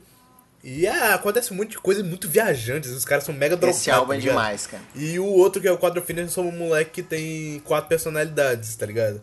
E- Que é as personalidades deles, né? Sim, e que elas dominam ele. E tipo, eu sei que, que, a, que o disco fala disso, mas é muito difícil você entender, tá ligado? O que, que ele tá falando. É, é difícil pra caralho você ver. O que era pra acompanhar. contar uma, uma história acaba sendo complexa e a cada música é uma obra sim, diferente. Sim, cara. Nossa, é, velho. é- Cara, eu acho muito demais, assim. Tipo, é. Eu, eu fui descobrindo. é, Eu sempre gostei um pouco assim de rock progressivo, mas eu fui descobrindo é, aos poucos. Mas mais do ano passado pra cá que rock progressivo é o meu estilo de música favorito, assim, eu não tenho nem dúvida disso. É. Desde uma Todas partida de pinball, os caras podem fazer uma música do caralho. Sim, todas as, as. As músicas, elas são tipo obras de arte. Elas Isso. começam e são como se fossem é, sinfonias. Elas, tipo, é, uma coisa que eu acho muito foda em- na- no, no rock progressivo em geral é que não é forçado, tá ligado? Tipo. Não, assim, até que tem uma, uma galera que faz uma punhetação de, de instrumento bem, bem foda, assim, mas no, no geral não é forçado. É tipo, é, vem tipo, do começo, lentinho, ou pegadaço, já igual Close to the Edge começa, e depois ele vai e muda completamente o andamento da música, e tipo, não é uma coisa que você fica, tipo, o que que aconteceu aqui, tá ligado? É, existe a transição ali, você saca. E. Cara, o instrumental é. é- É que nem o Sinus. delícia, tá? Sinus começa tranquilo, depois vem explodindo o ritmo, depois cai tudo de novo e tem aquela maciada Ah, mas acho que a- tudo segue. Acho que tem aquele negócio de, tipo, música vai muito da, da vibe da, da, da pessoa que quer ouvir, tá ligado? Tipo, pra, pra ouvir. Pra ouvir rock progressivo, tu tem que estar disposto a ouvir aquilo, não é um troço que tu vai. ah, quer dizer, também não sei, né, cara? Porque eu, por exemplo, a primeira vez que eu vi. eh, Sabe, eu me apaixonei por Gênesis, por exemplo, ouvindo of Furf. Furf of Filth. eu falei ao contrário. Sim, foi essa música que eu Mas, tentei tipo, aprender, inclusive. Mas é, é, cara, tipo, eu vi aquilo a primeira vez e, e daí te- tem toda aquela aquele trecho do piano que é, que é relativamente longo e depois corta pra uma, pra uma batida e, e, tipo, tu fica se perguntando o que, que aconteceu, cara, e, e é demais, sabe? Outra música que me causou isso, sem dúvida, foi ahn, foi os 21 Century Schizoid Man, tipo... Cara, aquele sopro do começo já, já, já te prende na música, tá ligado? Eu acho que é, é uma coisa que não teria condições de tocar numa rádio FM popular. Não, com sem certeza. É, é- é claro que, que não teria como. Só que mesmo assim, eu acho que as pessoas têm mais preconceito do que realmente não conseguem Sim. ouvir. tá Não, ligado? tem uma outra coisa também que. Normalmente as pessoas elas associam direto, assim. Se eu falar rock progressivo, as pessoas pensam em Pink Floyd. E aí, tipo, é, o Pink Floyd é conhecido por música gigante E lenta. e lenta, exatamente. E rock progressivo não necessariamente é lento. Você vai pegar a música do Yes, você vai pegar a música do Rush, você vai pegar a música. Algumas músicas do Gentle Giant, do. Do Emerson do Lake and Emerson Palmer. Lake Caralho, do Emerson Lake Palmer, velho. Pô, e tipo. Tanto que, não, ainda com o Pink Floyd, tanto que o clima que o Pink Floyd toca, que tem aquela pegada meio triste, meio melancólica. É, eu nem gosto de Pink Os Floyd muito caras acabam disso, tá atribuindo isso ah, no preconceito deles. Sim, sim. Acho é, que a é, tipo música assim, eu, prog tem que ter aquela música, aquele ritmo pesado, assim. eu gosto de Pink Floyd, mas assim, não é uma das minhas bandas favoritas, porque. Por causa disso, por causa dessa vibe meio, meio triste, eu não sei, me- emana uma energia assim, É. tá ligado? Tá, eu, eu, eu dei uma risada porque eu, eu prometo que é a última vez que eu falo do Gênesis. Não, não, mas, mas tudo bem, velho. Tipo, foda, Mas, vou falar quando você quiser, quando você quiser. mas hoje, é porque tá- hoje é o- dia, o hoje é o dia. Hoje é o dia. Mas o Gênesis tem inclusive músicas engraçadas, cara. Sim, sim. Tipo, a, a performance do cara no, no, no palco não é pra te levar aquilo a sério, aquilo é debochado pra caralho, tá ligado? Então eu acho que também, eu, eu concordo com vocês, acho que o Pink Floyd carregou muito o rock progressivo dessa coisa muito britânica, tristonha e depressiva. E rock progressivo, acho que aí que tá, a gente pode discutir isso também, mas eu acho que o, o Pink Floyd até pode participar do rock progressivo, mas ele não é nem de longe a, a maior representação, tá ligado? Eu acho que a maior representação, eu, eu, eu coloco assim, que a maior representação, na minha opinião, é Yes e o Genesis, tá ligado? Porque os dois os dois comportam tudo aquilo que a gente falou no começo. Música longa, mudança de andamento, Eu acho o Lake and o Palmer Rush também. discussão. Rush. Não, assim, eu acho o Rush e o Supertramp, eu acho que eles têm. é, eles têm um Elementos. efeito diferente do que das outras bandas de, de, de prog, porque eles. Eu acho que eles são mais acessíveis ao público, sabe? O som deles. Não, assim. o, o Rush, o Rush eu acho. Eu, o Rush eu colocaria mais ou menos no, no nível do, do Queen, assim. Porque o Queen Sim, também sim. tem. te- Ele tem. O tem Queen também tem muita coisa, assim. É, tipo, tem o Queen não chega a ser rock extremamente- progressivo, mas eles têm muita coisa é, bem complexa, assim. Exatamente, tem, tem, tem muitas influências de coisas muito diferentes, variadas, tá ligado? Uhum. É, agora, se tu parar pra pensar também, o Rush, uma grande diferença dele é, é um pouco os teclados e a bateria, né? Que, que tem tudo a ver com rock progressivo. Então eu acho que Rush pode ser considerado uma banda de rock progressivo, mas não, sem representa dúvida, tanto sem- quanto não, o Yes, dúvida é por rock exemplo. progressivo, mas eu acho assim, o, o que, o, que o Rush e o Supertramp eles são mais acessíveis ao público, assim, tanto que eu acho que é, eles são mais conhecidos ao público que qualquer outra dessas bandas de, de rock progressivo. E eles não Sim, são sim, conhecidos total. assim E eles pelas não são fases conhecidos- experimentais É, dele, e eles que não era são- mais não são são- muito conhecidos sim, por- as, as mais populares são as mais rockzinhas, assim. Sim, não tão sim. prog.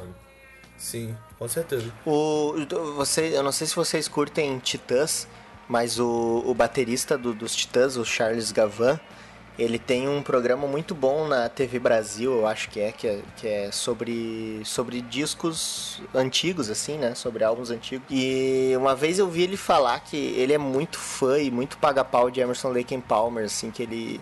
Ele nem acha, ele acha que Emerson Lake and Palmer nem é progressivo porque é uma coisa a mais, assim, tá ligado? É.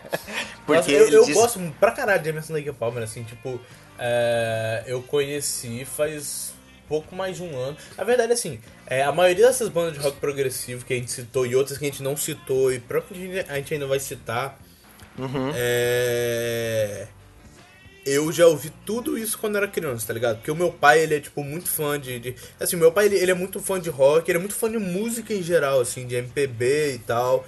E ele Sim. gosta muito de rock progressivo. E, tipo, eu já ouvi isso tudo quando era criança, mas, tipo, é, eu ouvi sem saber o que que, tipo... Eu, eu sabia o nome da parada e acabou, eu nem reconhecia como aquilo. Tá ligado. E aí, sei lá, é, vários anos depois, agora, sei lá, quando mais velho, eu peguei pra ouvir de novo. E aí, tipo, ah, isso é isso, tá ligado? Igual, então, Emerson Lake and Palmer redescobri ano passado. Quando eu comecei a conversar com meu pai, porque vira e mexe, eu, eu, eu começo a conversar com meu pai sobre música, assim, porque meu pai gosta bastante, assim, tipo, a gente mesmo. E ele. Aí ele me falou, Emerson Lake Palmer e tal. Ele me falou do Keith Emerson. Ele falou que como é que o Keith Emerson tocava, como é que ele era doido no palco e tal. Ele me falou de, de várias coisas que ele fez, inclusive, é, tocar de cabeça pra baixo, tocar com o piano rodando no ar e um monte de coisa assim. Eu fiquei, porra, caralho, velho, preciso de ouvir isso. Aí, tipo, ele me mostrou é, Knife Edge, que é a música do primeiro disco. E aí no mesmo dia eu peguei e ouvi o primeiro disco do Emerson Lake and Palmer, que é o Emerson Lake and Palmer. Edge é demais, cara. É, Aquele álbum, é, ele, ele é mais rock do que, do que progressivo. Cara, assim, aquela tipo, primeira música lá, The Barbarian, eu acho muito foda, velho. É eu acho que é uma das melhores músicas, assim, deles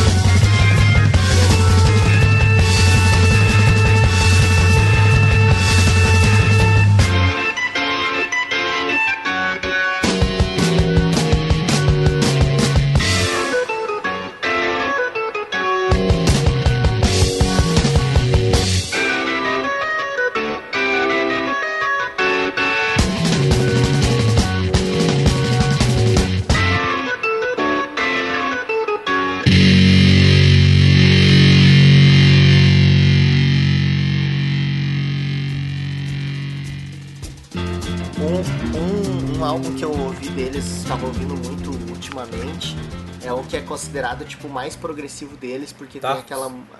ah, não, é, é Brain. ah, Brain Salad Surgery. é, isso aí, eu, não- eu me complico no falar o nome, mas é isso daí mesmo. que ele tem um. É, Que o ele Carnival tem 9, né? Carnival, não, é isso aí. Que é Evil, o, não. o lado do B, assim. É, não sei. Eu, talvez eu, eu, três Car- conf- eu, eu, Carnival eu, Nine, é isso aí não. mesmo. Eu é, pensaria um pouco no. No. Na classificação No eu colocaria o Tarkus- Tarkus lá em No cima. Tarkus. Acho que o Tarkus é, um, assim, é o melhor deles, pra mim. O Tarkus e o Brain Salad Surgery. Eles são, assim, os mais é, progressivões. Mas, assim, o, o, o, o outro lá, ele tem até bastante single, assim, tá ligado? Se pegar o lado A, ele é bem, ele é bem mais acessível do que o lado B, que é o, o Carnival 9, que já é aquela loucura toda lá. Mas o Tarkus, que é o, o segundo disco deles, na verdade, assim... É o segundo, porque tem o, o Pictures at, at Next É, Exhibition, o mas o, segundo Pi- de o. Pictures veio depois. Isso, isso. O segundo Mas- de estúdio. Mas eu, assim, eu não sei, eu considero o Pictures meio. Ele tá na cronologia ali. Mas enfim, é, o, o Tarkus é o segundo de estúdio, ele, ele já tem assim, o lado A dele é toda uma música só, que é o Tarkus. Sim, já que na tem, cara. é, né? Várias dessas bandas assim fizeram é, esse tipo de coisa. é, Fizeram uma música de um lado só, ou então um, um disco com uma música só, que nem o Jethro Tull fez tipo uns três, assim. É, é, fez Thick as a Brick, fez o. é, qual é? O A Passion Play. Passion Play. War Child também é assim? Não, Ou não é não. Ou Não. Tá, então ele fez dois discos assim, o. É O as a Brick e o A Passion Play, que é tipo um disco com uma música só e é isso aí, tá ligado? porra Mas porra, não, é foda, é foda, é foda, é foda, é muito foda. E Ah. o Emerson Lake and Palmer, é, nesse mesmo dia que meu pai me, me falou, eu ouvi esse disco e o Pictures at an Exhibition, que é o primeiro disco ao vivo deles. Mas, Sim. tipo, eu considero ele, ele na cronologia normal do, deles, assim, porque ele não é tipo. Um, é, no- normalmente quando a galera faz disco ao vivo, eles fazem tipo. é, pega as, as músicas mais conhecidas que, fez, que fizeram no show, gravaram o show lá e show. Tá ligado? E show. Aí manda lá só é a versão ao vivo das músicas que eles. que a galera já conhece de estúdio, tá ligado? Mas o Pictures at an Exhibition não, eles pegaram e adaptaram uma peça do. Como é que é o nome do cara? Mussorgsky. Isso, Mussorgsky, é um, um compositor russo. É uma, é- é- acho que é uma peça de balé até, né? Sim. Então, aí eles adaptaram para pro estilo deles de. é, E tem até uma pitada de Tchaikovsky no, na última música, no Nutcracker. é, bateria, baixo e teclado, tá ligado? E tipo, mano, é uma das paradas mais doidas que eu já ouvi no- Muito na, na foda. vida, tá ligado? É muito foda. Mas muito foda. ah, eu- uma, uma você coisa que você eu acho... conhece esse disco? Pict- Pictures at an Exhibition. Esse eu nunca ouvi, cara. Eu ouvi o Tarkus bastante, assim. Nossa, esse disco Pictures at an Exhibition eu acho ele muito foda, velho. Tipo. É porque ele tá considerado como. Tem muita gente, tipo eu, normalmente eu faço de pular discos ao vivo, tá ligado? Porque são só versões ao vivo de. É, de- eu, de não, eu costumo Mas gostar esse Pictures at an bastante. Exhibition, eu, eu acho ele bem foda, assim, que ele é. Ele é, é completamente original. Original, assim, que é a adaptação, mas ele é muito foda. É muito foda.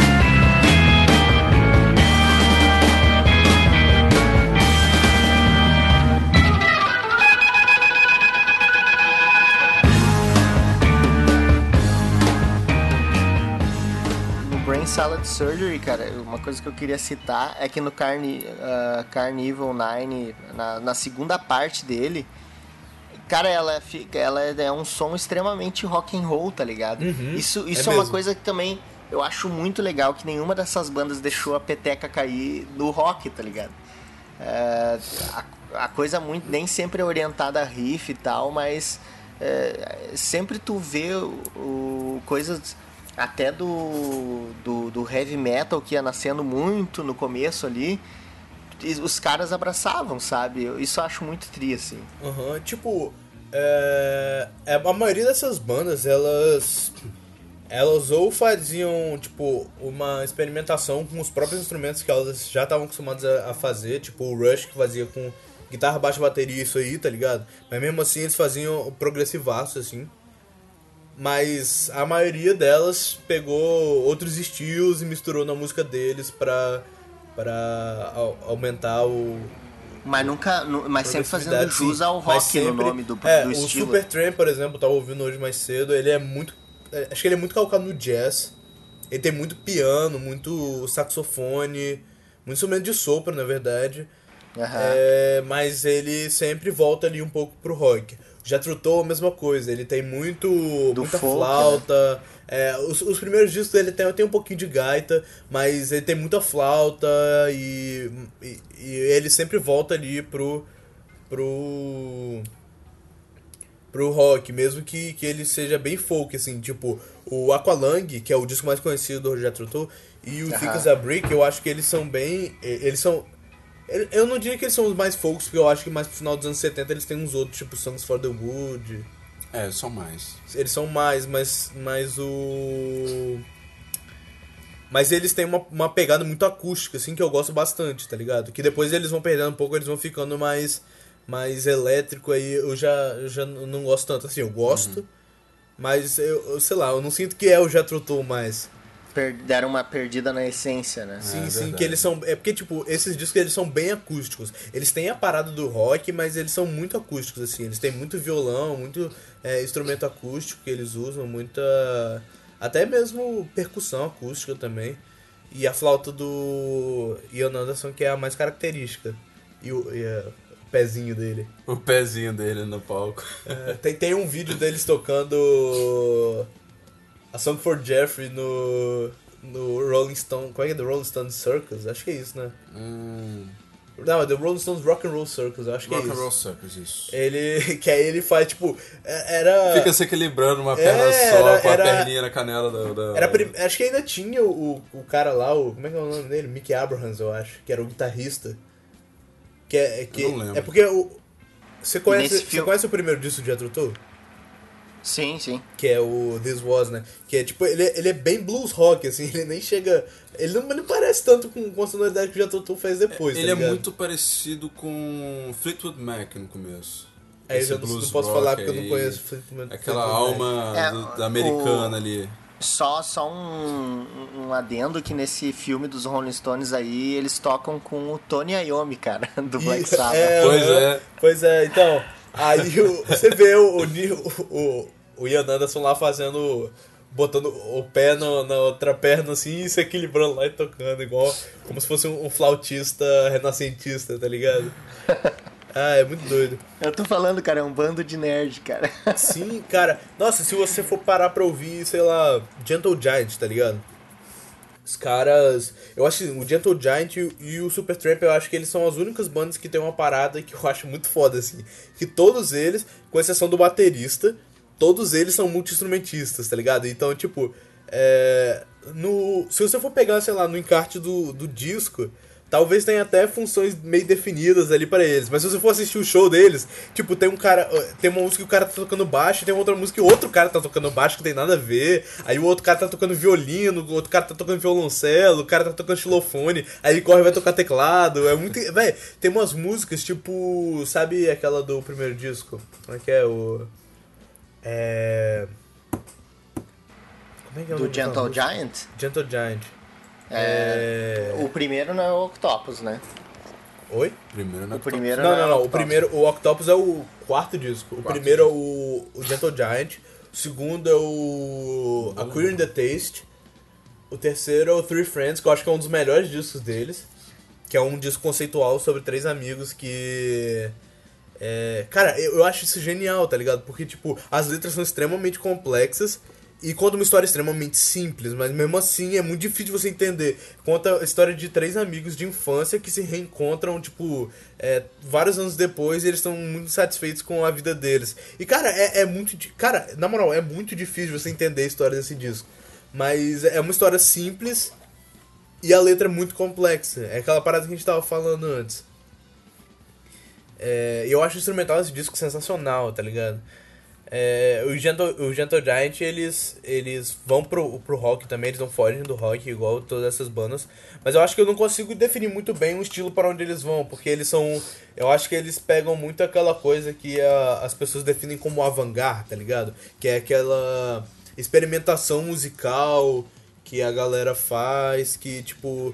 É, é até meio difícil você entender muito bem o que, que eles querem fazer. É, eu, eu, eu, eu não. Vocês, minha opinião pode ser um pouco polêmica, mas eu não. Gentle Giant, de todas essas bandas progressivas, eu acho que é a que eu não gosto é Gentle Giant, tá ligado? É, você- acho que Porque- você, você chegou a me falar que você gostou. Eu, eu- eu cheguei a comentar contigo que, tipo, eu ouvi, ouvi o Gentle Giant, que é o, é o primeiro álbum, né? E eu ouvi o Octopus, cara. E, tipo, ouvindo os dois, Eles são completamente diferentes. eles são completamente diferentes, só que eu, eu posso estar muito errado, tá ligado? Mas uma coisa que eu noto, cara, é que o que, que a gente falou lá no começo, no começo do programa a gente falou que eh, o estilo rock progressivo é representado por bandas que não são parecidas umas com as outras. E pra mim o Gentle Giant parece que foi a única banda que não contribuiu com nada novo, tá ligado? Tipo, o que tem ali tem no Yes, tem em outras bandas, tá ligado? Eu posso estar errado. Eu, eu, eu assumo que eu posso estar errado, mas pra mim o que mais me incomoda neles é isso. Tipo, tu vai ouvir e parece que é uma repetição de tudo que já existia, tá ligado? O Octopus mesmo é tipo o vocal do Yes, instrumental do, do um pouco do, do É, King eles Crimson têm um. Sim, tá sim. ligado? É, é- isso é uma, uma coisa que ah, me incomoda um pouco. Ah, parece que eles só fizeram mais do mesmo, tá ligado? Num É, não, estilo mas que não parada permite vocal, fazer mais do parada mesmo. do vocal do, do, do, do é uma parada porque, tipo, é, eu acho que. É porque a maioria dessas bandas de rock progressivo, incrivelmente, apesar de serem músicos extremamente fodões, a galera, todo mundo aprendeu música sozinho. Nunca, tipo, nin- ninguém estudou, parou e estudou música assim mesmo. Todo Sim, mundo era, sim. era tipo, aprendeu, assim, veio da escola, é, e, e foi assim. O Gentle Giant ele tem uma parada que todos eles é, eles estudaram música assim, é, é, o assim o Gentle Giant ele é, os, os membros principais são três irmãos, são os irmãos Schumann.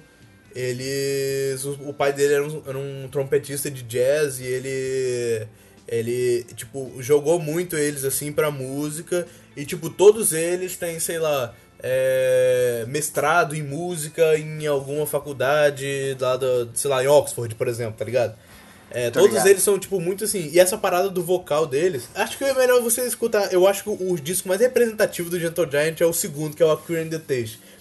Que Cara, tem- eu, eu fiquei muito afim de ouvir o Three Friends que tu falou, pelo, É, não, o ser Three um Friends eu também acho, eu acho, eu acho e, muito foda. Esses e dois, porque eu, acho não ouvi, eu não ouvi Eu acho, também, eu acho então- que esses dois pra mim são os melhores, assim. O Aquarium in the Taste, que é o segundo, e o Three Friends.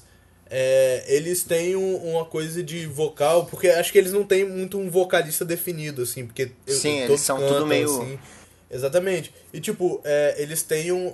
Eu, eu não lembro o nome da técnica, eu, eu li. é, que é uma coisa.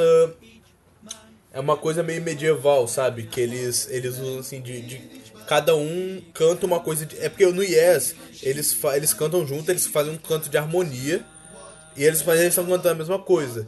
No Gentle Giant eles não fazem harmonia, eu, eu não lembro, esqueci, me fugiu o nome da parada. É, mas é tipo, cada um que tá cantando uma coisa diferente, assim.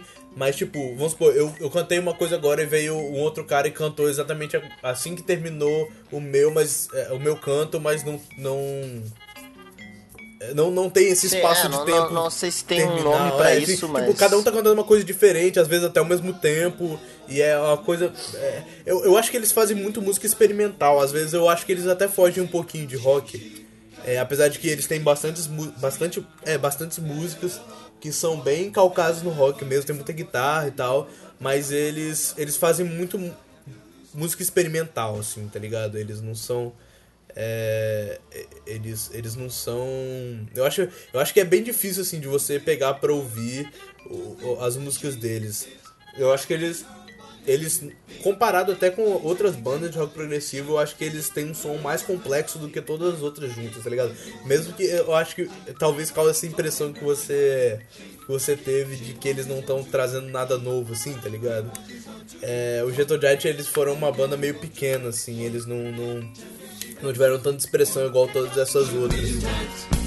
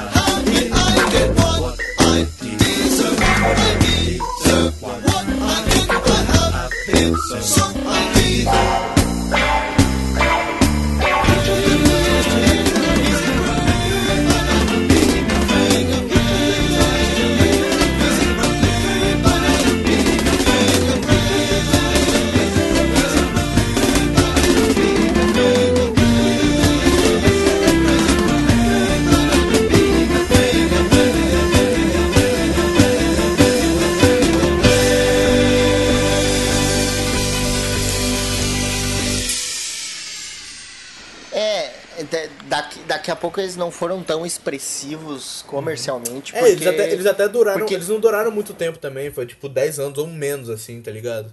Eles É, nem- daqui nem a pouco a, a opinião geral, a opinião do, do pessoal em geral é meio parecida com a minha, mas daqui a pouco os caras têm uma, uma genialidade assim, mas eu não entendi ainda. Dá, não, eu, eu, eu, gosto, eu gosto bastante, assim, sei lá. mas vou ouvir o Three Friends, prometo que eu vou ouvir e contar, te contar o que, que eu achei depois.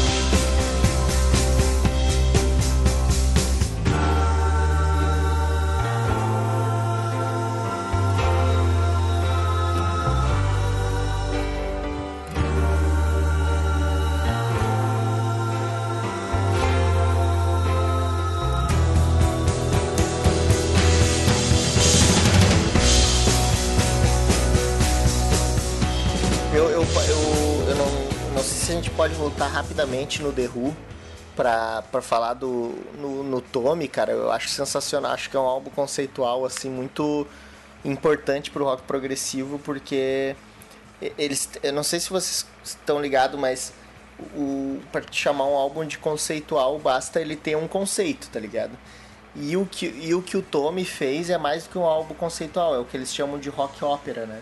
Sim, sim, rock Que- opera. que é- é- é uma eu- eu, assim, que- antes, antes de é- ouvir o Tommy, antes de conhecer o Tommy, a, a única vez que eu tinha ouvido esse termo rock opera, é, é, na verdade, ópera rock, né? Que foi, foi meu pai que me Ópera contou. rock, isso, desculpa. Foi com o Pink Floyd, o, The- o The Wall, tá ligado?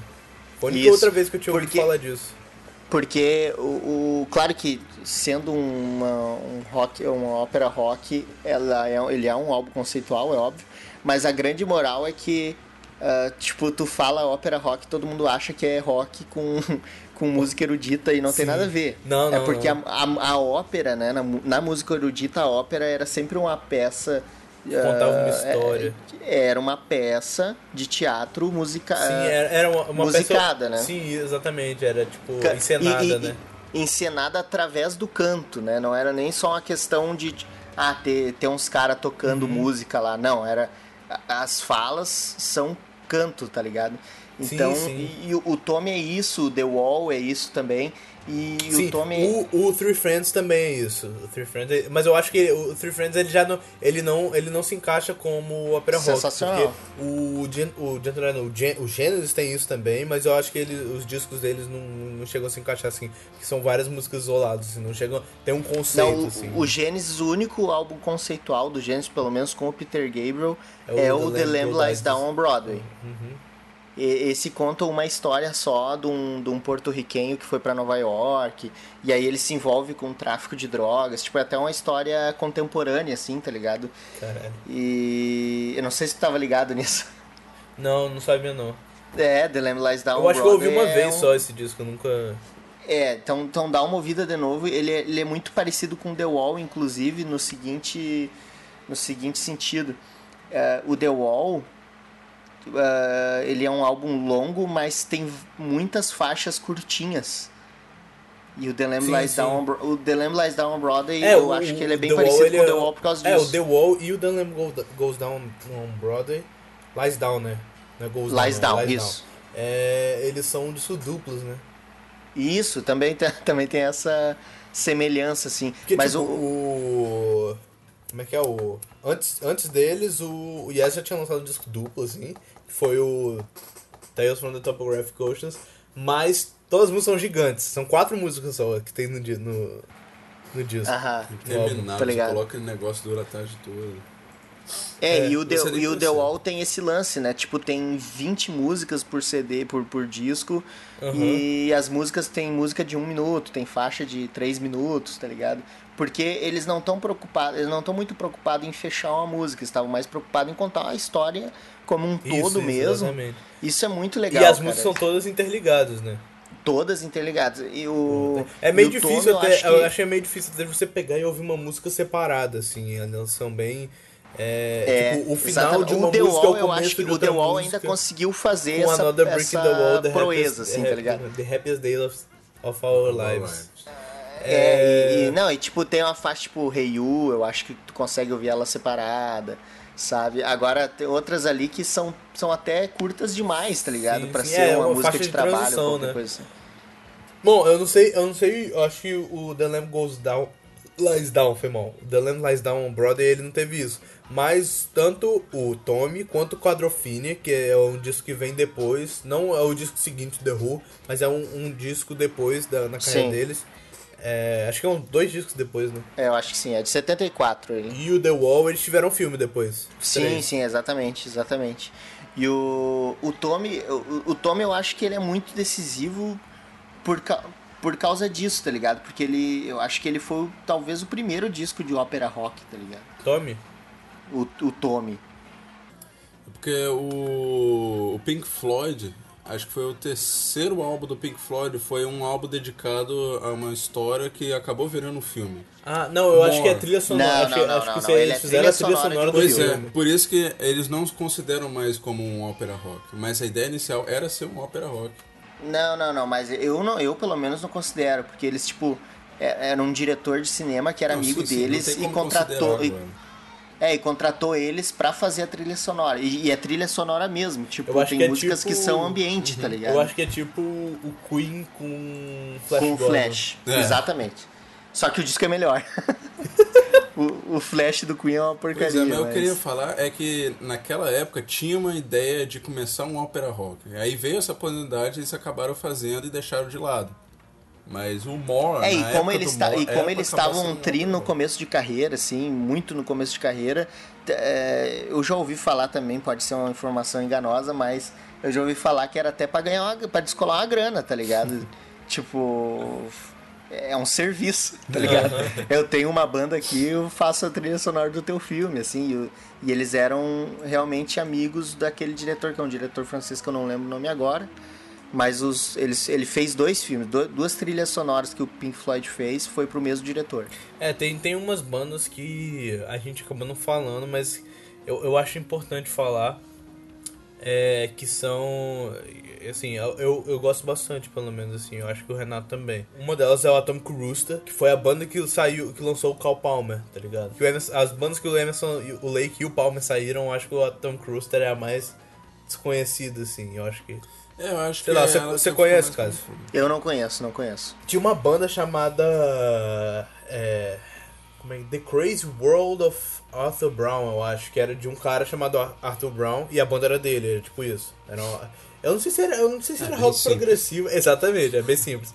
Eu não, sei se era, eu não sei se chegava a ser rock progressivo ou se era só rock psicodélico mesmo. Eu ouvi uma vez só o, o disco deles. E ali do finalzinho dos anos 60 também. E aí, em 68 a 69, não sei, o Vincent Crane, que é o tecladista, ele montou, junto com o Carl Palmer e o Nick Graham, que é o- era o baixista, é uma banda que, lá, eu acho que assim, o conceito dela é o mesmo conceito do Emerson Lake and Palmer. É, pelo menos até eles chegarem nos Estados, Unidos, nos Estados Unidos, porque aí eles redublaram e tal, e mandaram Ah, a guitarrinha lá. Mas é, é uma banda de bateria, baixo e teclado. Não tem guitarra. É, e Massa. sim, é, o, o Carl Palmer tinha tipo 19 anos quando ele gravou esse disco, tá ligado? E você vai ouvir, ele continua mandando. Ele já mandava bem pra caralho na bateria ali. E ele só. É o único disco da Atomic Rooster que tem.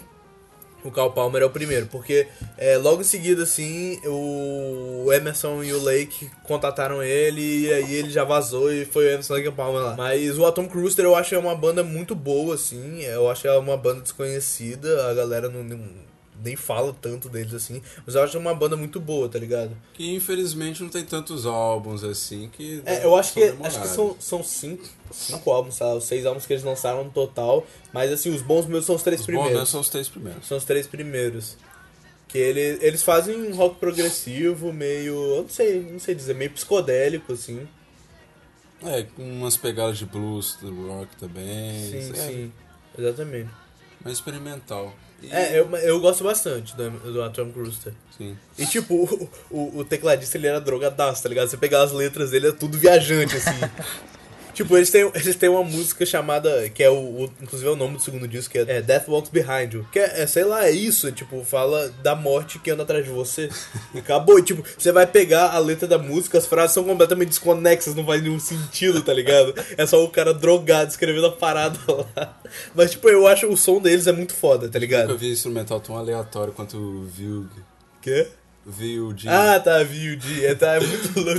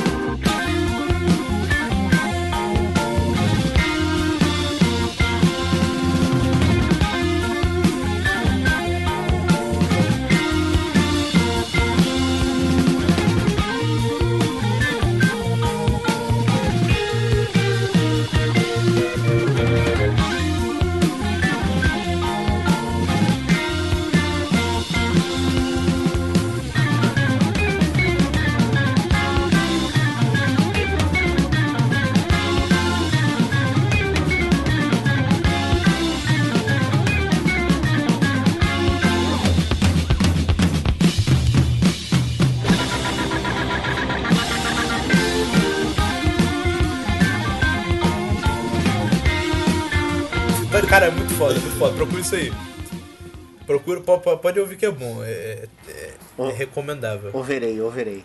Mas acho que antes da junção dos três elementos lá no MC Lake Palmer, é... Eu acho que, não sei, eu acho que você gosta mais de The Nice. eu mas gosto acho, mais do The Nice. Mas eu sou acho que, pra, acostumado. pra mim, dessas bandas que eles faziam parte antes, a melhor era o King Crimson. Eu gosto mais. Inclusive, o King Crimson, ele tem uma porrada de coisa experimental que eles lançaram depois. É, eles têm um disco com o John Anderson, que é o Lizard, o terceiro disco, que é o vocalista do Yes, no caso, né? E depois o, o Bill Bruford, que era o vocalista, o vocalista não, o baterista do Yes, ele saiu do Yes e foi pro King Crimson também. Ele tem. é, a- na, na verdade, ele na, na carreira dele fez mais parte do King Crimson do que do Yes, na verdade. Eu quero. Eu gostaria de indicar dois, já que vocês estão falando de umas paradas que, pelo menos pra mim, é um pouco mais desconhecida. Ah, não sei se é desconhecido no, assim, no, no- mundo do, do rock Não, sim, eu, eu, acho que é assim, eu acho que é assim. Mas eu, eu gostaria de indicar dois álbuns que são inesperadamente. pode se considerar um progressivo e é muito bom. Ah, o Peter Gabriel, quando ele saiu do Genesis, ele lançou três álbuns. Tipo, o primeiro álbum dele é muito bom, que é dele que eu vou falar. O, o segundo álbum já foi muito experimental, tipo, ninguém mais gostou, porque era muito louco. E daí, do terceiro em diante, ele entrou numa fase totalmente pop, que era exatamente o que o Genesis foi fazendo também, tá ligado? Mas o primeiro álbum dele, cara, ele, tipo, é aquele lance que eu não sei se vocês estão ligados, mas é um lance assim. Ele era um cara do rock progressivo, então ele gravou um álbum de rock progressivo, mas esse álbum ele tem toda uma formatação pra ser mais comerciável, tá ligado? Então ele tem muita criatividade do rock progressivo. É tipo o primeiro álbum do Yes. As músicas têm ali 5, 4 minutos, só que dentro de cada música tem muita criatividade do rock progressivo, tem muita troca de ritmo, ah, aquela, aquela coisa de, da criatividade mesmo que eu acho que é o mais legal, tá ligado? O primeiro álbum dele é, se chama Peter Gabriel, tipo, os primeiros álbuns dele se chamam Peter Gabriel e o primeiro é conhecido por Car, porque ele tá no, num carro na capa, tá ligado? E, e outro álbum que eu gostaria de indicar também é o segundo álbum do Queen, que eu não sei se vocês conhecem, o Queen 2. Aham. Cara, Nossa, é absurdo. é um, é um álbum cavernoso do Queen, assim, que não tem Aham. nenhuma música conhecida do Queen, justamente porque, cara, ele é um álbum progressivo, tá ligado? As faixas também são curtas, mas elas têm toda uma. Elas são todas interligadas também, tá ligado? Isso é muito foda, cara. É um álbum. E ele tem um. Eu não sei se vocês curtem Queen, eu não sei se eu tô. Sim, não, Ah, não porra, mas Queen é pra pra caralho. caralho. O, o Queen, tipo, a primeira. Eles separaram o álbum, tipo, o lado A foi composto pelo Brian May, que é o guitarrista, e o lado B foi composto pelo Fred Mercury. E, e, tipo, ele é todo. Ele é todo. Tu ouve, as faixas são todas interligadas, então. E, e daí tem uns lances muito. Muito experimental no meio, sabe? De, de teclado, de guitarra. É, é muito Sim, tri, cara. sim. Se vocês não ouviram esse álbum, eu aconselho que vocês ouçam, que eu acho que é, é nível rock progressivo de qualidade, assim, tá ligado? Ah, tem, tem umas outras bandas assim. Eu, eu acho que eu, eu quero falar um pouco do. Do, do como é que era a, era a cena brasileira disso, tá ligado? Mas antes, antes, antes disso, eu quero só citar mais três bandas que eu acho que elas merecem ser citadas. Que. Que eu curto muito também. E que. Eu, eu não sei, eu acho que elas são. Elas não são tão conhecidas assim pro. Só pra quem gosta mesmo de rock progressivo. Que é o Camel e o Traffic e o Van der Graaf Generator. É, o Traffic, acho que entre esses três aí é o menos conhecido. É, o ainda. Traffic eu acho que ele assim, é o mais desconhecido assim. Eu, eu nem sei como. Acho que meu pai. Meu pai tava procurando num, num- o blog de rock eu progressivo de conheci coisas. uns caras lá da faculdade que gostam de prog e a maioria deles já conhece o Camel e ouve um pouquinho de Van der Graaf. Mas você fala em Traffic, é uma coisa bem mais lá no fundo. Sim, sim, é, eu conheci um cara lá que fazia música, faz música lá na UFS, inclusive também, que ele, o Van der Graaf ele conhecia, mas as outras ele não conhecia não. O Camel, eu acho tipo, é, eu ouvi menos, o Renato, acho que você ouviu a discografia, não viu? Sim, sim. Sim, então eu ouvi só os quatro primeiros discos do Camel, o Camel, O negócio é que Mirage. eles chegam no- nos anos 80, eles pagam jazz. Eles viram outra coisa, vira popzinho. É, Faz uma É, coisa eu já ouvi, Mirage, falar, já os- ouvi muito falar dessa música, dessa banda e nunca ouvi, cara. Mas já ouvi falar muito, Snow assim. Goose e o Moon Madness. Escuta os dois primeiros. Tipo assim, só pra você ter uma ideia como é que é a É, banda. houve o Camel Camel, o Camel, o, e o, o primeiro Camel e o Mirage. Assim, o, o Camel, o primeiro disco, ele tem uma pegada progressiva, mas ele é bem mais hard rock, assim. Tô ligado. O segundo disco eles segundo pegam. que eles aprofundam Eles pegam mesmo. assim, é, eles têm tipo uma música, um suíte de tipo 8 minutos, eu acho, né? Que é o Nimrodel, que Uhum. fala sobre o Gandalf. E eles têm uma música de 12 minutos que é Lady Fantasy. Que é tipo, cara, eu acho essa música demais, Do assim. caralho, eu caralho. acho, tipo assim, é é uma música. É, é, é- ela é. Não sei, cara. Ela é foda, ela é show, tá ligado? Ela é Você sai da terra foda, ouvindo aquela Isso, música, cara, cara. ela é muito Puta viajante, merda. assim, sim. É, eu, inclusive tem uma. O meu pai, eh, uma vez ele me deu uma definição de rock progressivo que ele, tipo assim, pra ele, que ele acha que rock progressivo é uma música muito viajante, assim. E é, eu acho que o Camel é é exatamente isso, assim. Ele te leva pra outro lugar, tá ligado? Mas falando do Fantagraph, é, eu adoro o vocalista dele. Ele até parece um Bowie no meio do prog, cara. Caralho, sim, velho. Eu acho. Ele- Eu, a voz Eu dele acho a voz dele. Eu, eu sempre é falei que, muito tipo. parecido com o Bowie. A... Você conhece o Vandergraaf Generator, Cássio? Sim, já ouvi, essa eu já ouvi. Então, o- eu acho o, vo- o estilo vocal dele é bem parecido com o que o Peter Gabriel faz no, no Genesis, tá ligado? Porque Sim. eu acho que ele, ele é meio distoante do som da banda. Porque normalmente as bandas de rock, assim, elas têm um vocal mais agudo, a galera faz mais falsete, e eles cantam bem, tipo, no estilo retão, assim, eles cantam muito bem. Ah, e, mas e é, meio que manda parece aquela que coisa destoa meio um que pouco, assim, dialogada, assim, né? Sim, sim, e Exatamente. parece que destoa um pouco do som da, da- que é do som instrumental que a banda tá fazendo. E Mas a eu acho muito foda. E, é, e agora que o Renato falou, é, é, muito isso, cara. Tipo, é, ele parece muito Bowie, tá ligado? O vocalista deles. E eu gosto muito do Vandergraaf Generator porque ele tem muito instrumento de sopro, tá ligado? Muito saxofone. Eu gosto muito disso. Eles têm é, um disco de, tipo... Ah, acho que a maioria dessas bandas tem, tipo, um disco de... Uma música de 20 minutos e as outras duas de 10, 12, tá ligado? Não. Que é o Paul Hart, eu acho ele muito foda. O, o, o God Bluff, ele é.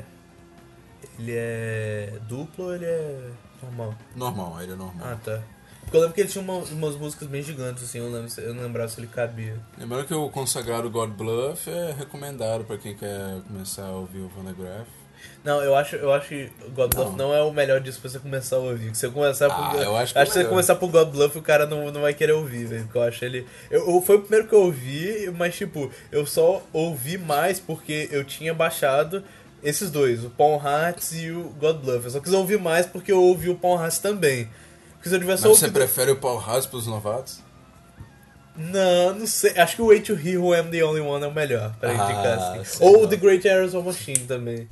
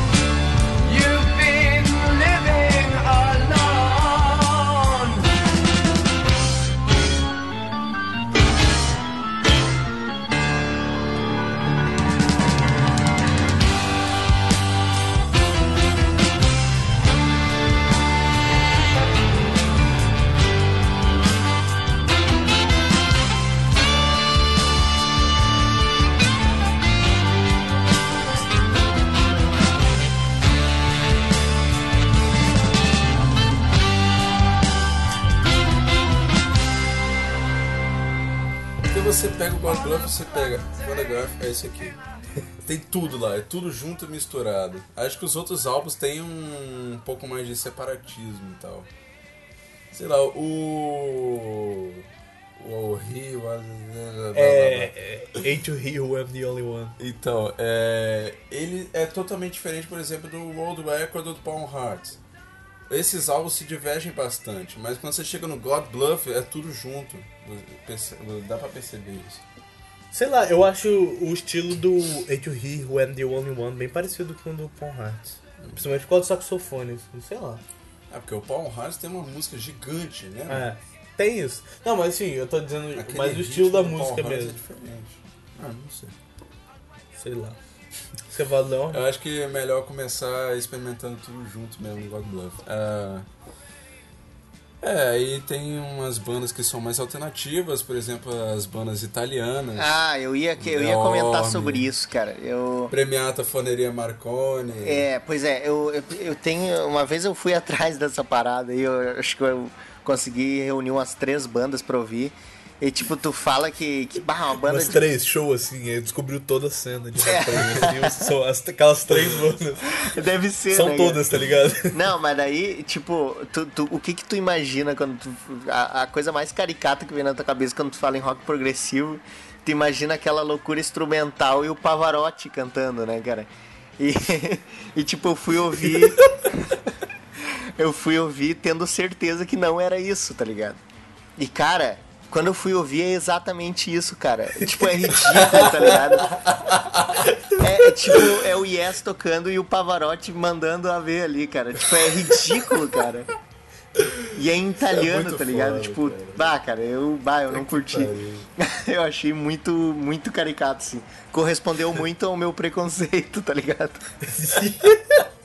Porra, eu não conheço nada, assim. O É Renato, Renato já me falou trocentas vezes do. Como é que é? O Leorme. Leorme. Mas eu nunca parei pra ouvir. Ô, Renato, disso eu tô falando bobagem aí, mas de verdade, cara. eu- vezes que eu fui ouvir, foi isso que, que Não, soou é pra verdade, mim. assim. é difícil engolir porque o que você vê é a maioria é influência americana, Exato. cara. É Britânico, né? Britânico A coisa total. que eles fazem lá na Europa, na, na Itália, é muito diferente. E, e, é- e os, e os caras faziam em italiano mesmo, né? Cantavam em italiano. É, mas é italiano na moral, assim, os caras cantam. Italiano, Caralho.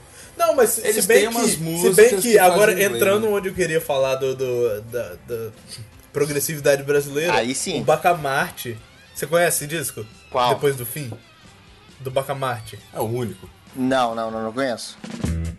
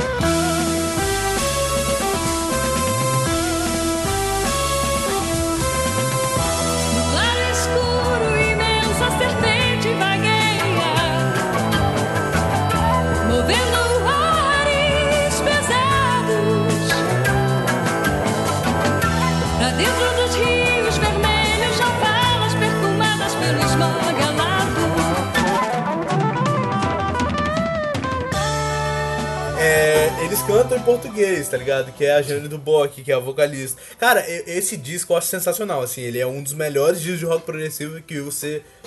Que, sei lá, que eu já ouvi. Eu acho que. Você quer mostrar o que é rock progressivo pra alguém, você mostra esse disco que a pessoa vai entender exatamente o que é rock progressivo.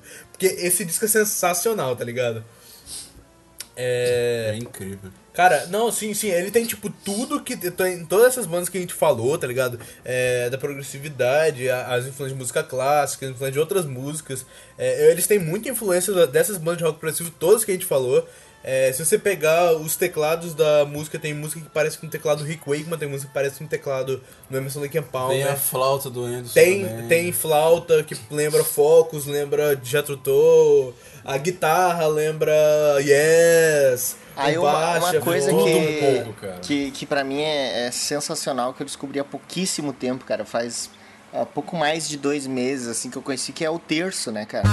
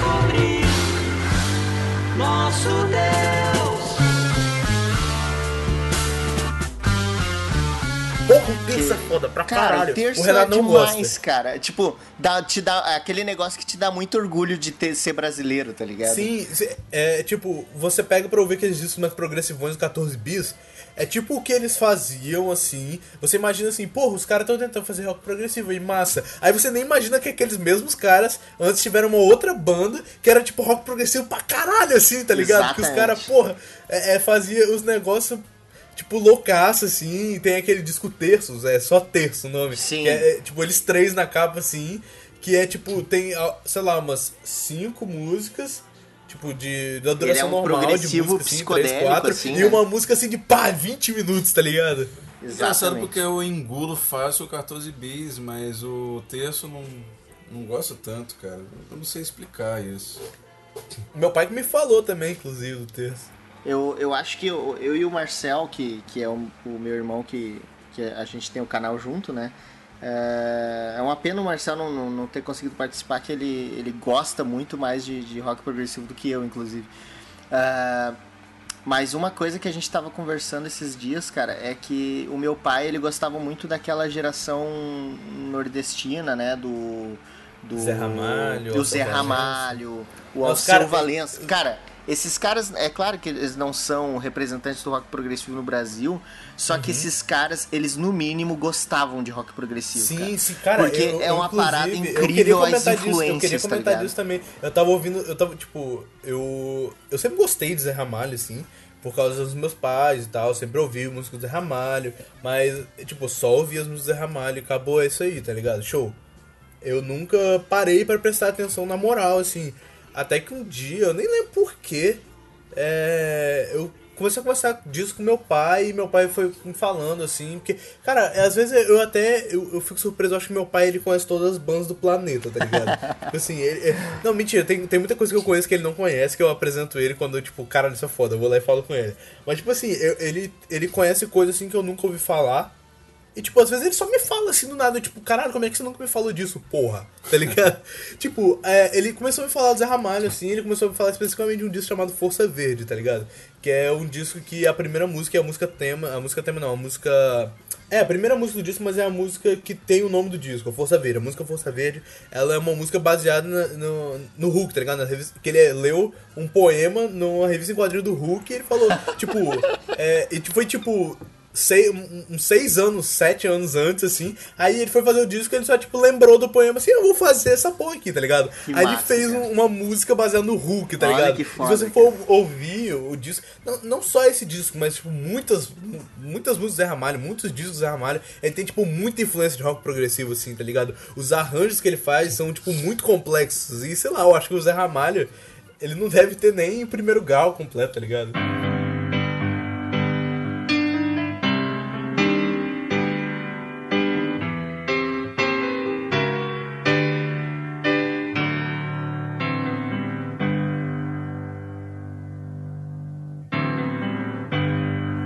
Ainda há pouco era apenas uma estrela, uma imensa tocha antes do mergulho. Agora vem à tona.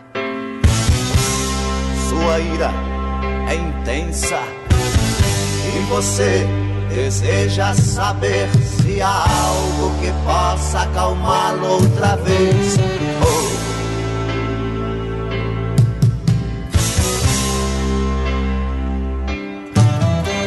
Os pássaros,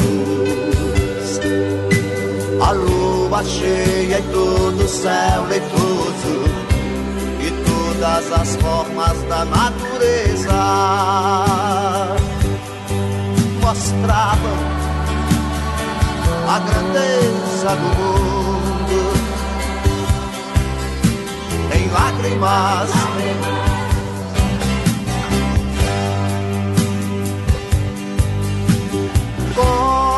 Condenado como Ulisses e como Príamos morto com seus companheiros.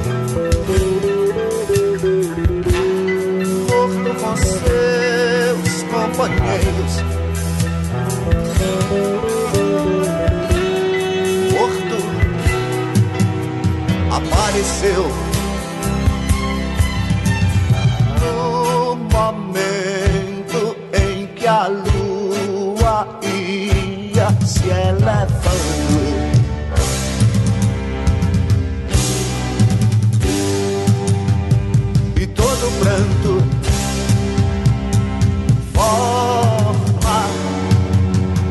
A imagem do homem. Ah, uma música do Belchior, cara, que é Velha Roupa Colorida. Ela tem uns teclados, cara, que, sério, aquilo é rock progressivo, cara. Se não é, eu não sei o que é, tá ligado? Ah, isso, isso não- eu não sei se vocês lembram dessa música de cabeça, mas se não lembrarem, anotem pra, pra olhar depois. É Velha Roupa Colorida. Ela, ela é, tipo, ela é bem do estilo do Belchior, mas do nada corta pra uns teclados que pra mim é muito progressivo aquilo, tá ligado? Tem uma música do Ramalho, agora fugiu o nome, acho que é. Ah, Eternas Ondas, isso, Eternas Ondas é o nome da música. Que ela, ela tem um solo de teclado, mano, que você fala assim, porra, isso é rock progressivo, tá ligado? Tipo, não tem como ser outra coisa. Eu acho muito maneiro, porque, tipo, ele, ele tem toda essa influência de, de rock e de é, essa, é, essas músicas mais complexas, mas ele bota muito do estilo nordestino, estilo Isso, dele não, de- eu acho que até de- era o de principal sanfona. deles era fazer aquele estilo do, do Sim, repente, sim. tá ligado? Do. Do, Com certeza. Uhum. do baião. Só que eles conseguiram empregar uns, uns negócios muito diferentes ao mesmo tempo, tá ligado? Ah, Sim, sim. E, e ao seu Valença também eu acho sensacional, né, cara? Tipo, ah, o, o álbum Espelhos Mágicos do, do, do seu, ao seu Valença é, é demais, cara. Eu acho sensacional. Não, essa galera da MPB, ela tem muita influência de, de rock progressivo, assim, essa galera dos anos 70. É, a galera do Clube da A Esquina. gente não pode deixar de falar do Milton Sim, também. sim, né? então, eu ia falar agora, o Clube da Esquina, que eu até, eu até te sugeri uma vez fazer um vídeo sobre sobre o Clu- Clube da Esquina, que eu, tipo, eu acho sensacional. Isso, é, não, a gente, a gente, que, a gente tem que fazer, cara. Tem, é, é um puta Sim, álbum. porra, tem uma assim. música que é o girassol da cor do seu cabelo. Que ela, tipo, mó pianinho, assim, e o, o cara cantando, aí, tipo, mais ou menos assim, é, faltando um minuto ou um pouquinho mais pra acabar a música, ela do nada muda pra, tipo, é, uma guitarra, um baixo pegadaço, assim, uma bateria lá e o cara cantando lá. E depois termina só com instrumental lá, só da guitarra, baixo, bateria. É, tu sabe, Cara, quem, muito tu sabe quem é que velho. gravou, né? O, o disco do Clube da Esquina, né? Não sei se tu tá ligado.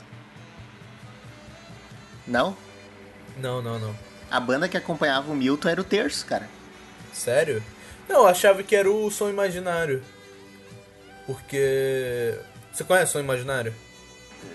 Ou, ou só se é os mesmos integrantes, mas eu, eu tô ligado que os caras do Terço Calma, eram, os que, eram os que tocaram no Porque, no tipo, Clube eu tava até mostrando pro Renato hoje, mais cedo, que eu tava com meu pai, e eu, eu tava pesquisando também sobre o Som Imaginário. O Som Imaginário, ele é uma banda... que- É é uma banda de rock progressivo, você vai ouvir. Na verdade, assim, eu acho que eles mesmos não se consideram rock progressivo, mas se você pegar, eles têm, tipo assim, é, é rock progressivo.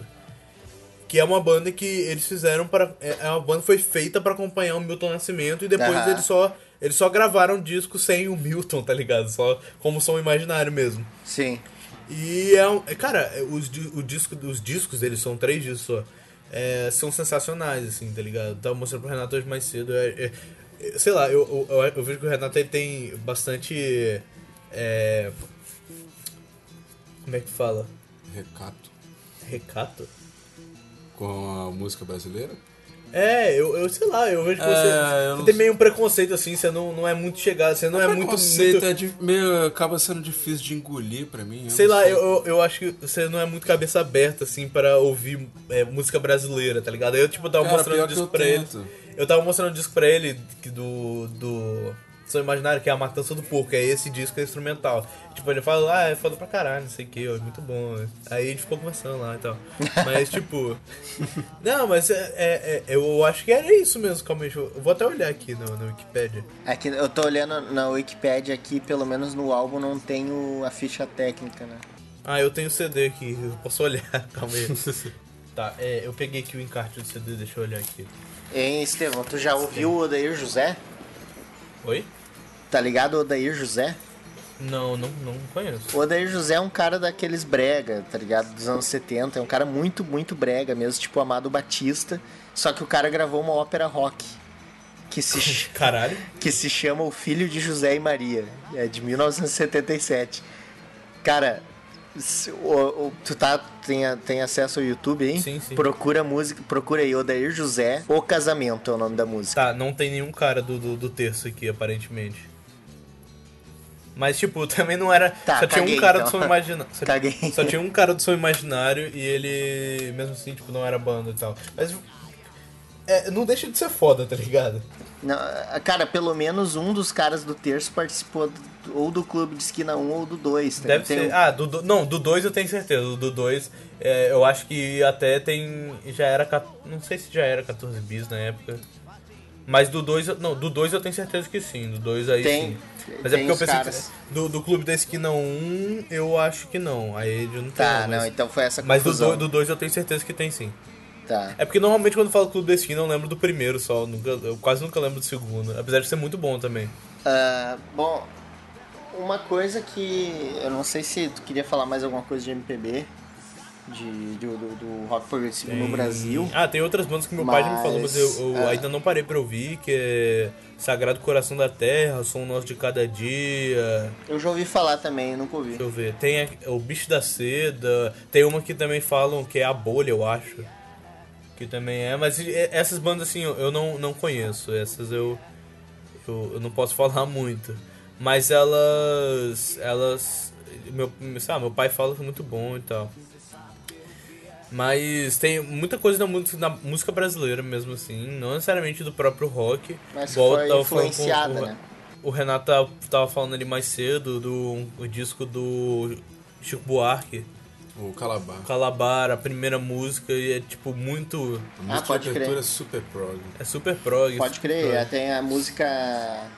ah, essa do Calabar tem uma música que eu não, eu não vou lembrar, eu acho que é Ana de Amsterdã, eu acho que é o nome. Ana de Amsterdã. Essa música é, é uma música.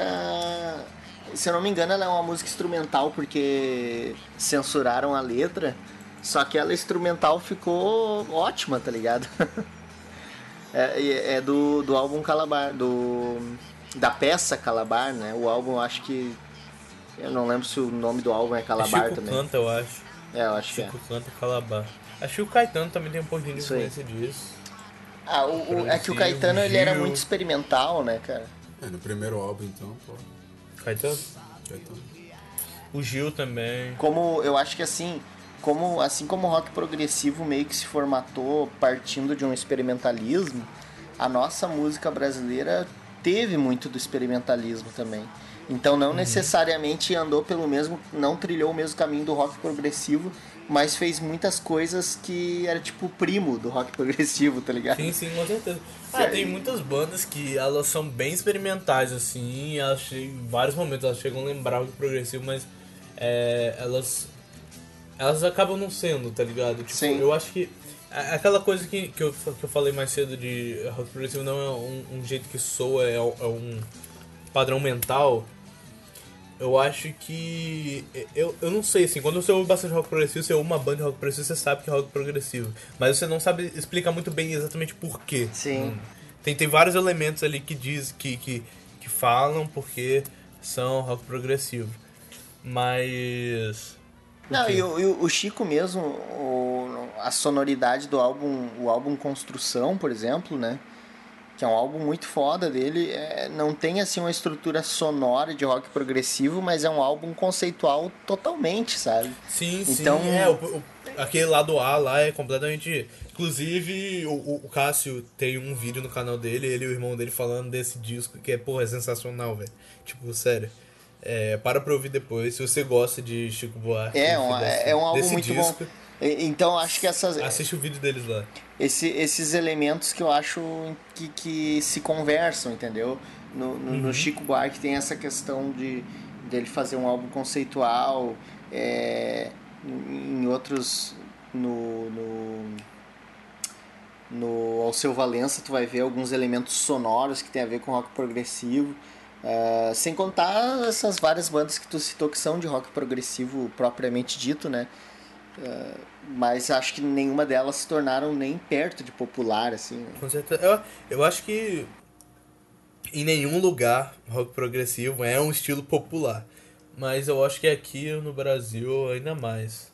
É, Não é? com certeza. Porque, porque assim, não é o nosso estilo de música, sabe? Tipo, Sim. é, é, a gente. O, o, que gente- o, o nosso é MPB. É, que na verdade MPB também não é um estilo. é- eu acho É. que é a mesma coisa do, do, do rock progressivo. É, é um padrão mental, não é, não é um jeito que soa. Porque você vai ouvir as coisas não tem nada a ver uma com a outra. Mas não, não, é- não é o nosso estilo de música, não é a nossa cultura. sabe? Sim, né? Então, tipo, não, não, não, não tem muito a Tem que ver, né? contar também que a cultura brasileira é muito musical, então muita coisa floresceu aqui. Sim, E é, essas eu acho coisas que... de fora são meio barradas. É, eu acho que, tipo, é, é, é muito difícil você fazer sucesso com uma banda de rock aqui do que, sei lá, uma banda de MPB, tá Um ligado? sertanejozinho. É, um sertanejo, um forró. Pois é. É, é, é, eu acho que é, é muito difícil, tá ligado? Tipo, é, se, eu acho que a galera que, que faz, gosta de, sei lá, faz rock, ela vai fazer sucesso mais lá fora do que aqui, tá ligado? Tipo, Sepultura, o Angra, essa galera aí toda. Eles vão mais, mais sucesso lá fora do que aqui, tá ligado? Um outro primo, vamos dizer assim, do rock progressivo que eu pessoalmente ouço bastante e queria sim saber o que vocês acham, que é o Jazz Fusion, né, cara? Jazz Fusion. Que sim, eu, sim. eu, eu tenho uma impressão de que o rock progressivo é um paralelo do fusion, só que do rock, entendeu? Tipo, Sim, eu acho que é uma bifurcação do experimentalismo, entendeu? Acho que tem, tem aquela psicodelia no final dos anos 60 e se bifurcou a coisa. Alguns foram pela, pela trilha do, do rock progressivo, que é baseado no rock com influência de qualquer coisa. E o Fusion, é, ele é basicamente um jazz baseado no jazz com influência de qualquer coisa, tá ligado? E, eu, eu acho que é sensacional. E, inclusive, só traçando um paralelo que a gente está falando sobre a cultura brasileira e, e como ela gerou coisas novas, o, uma das.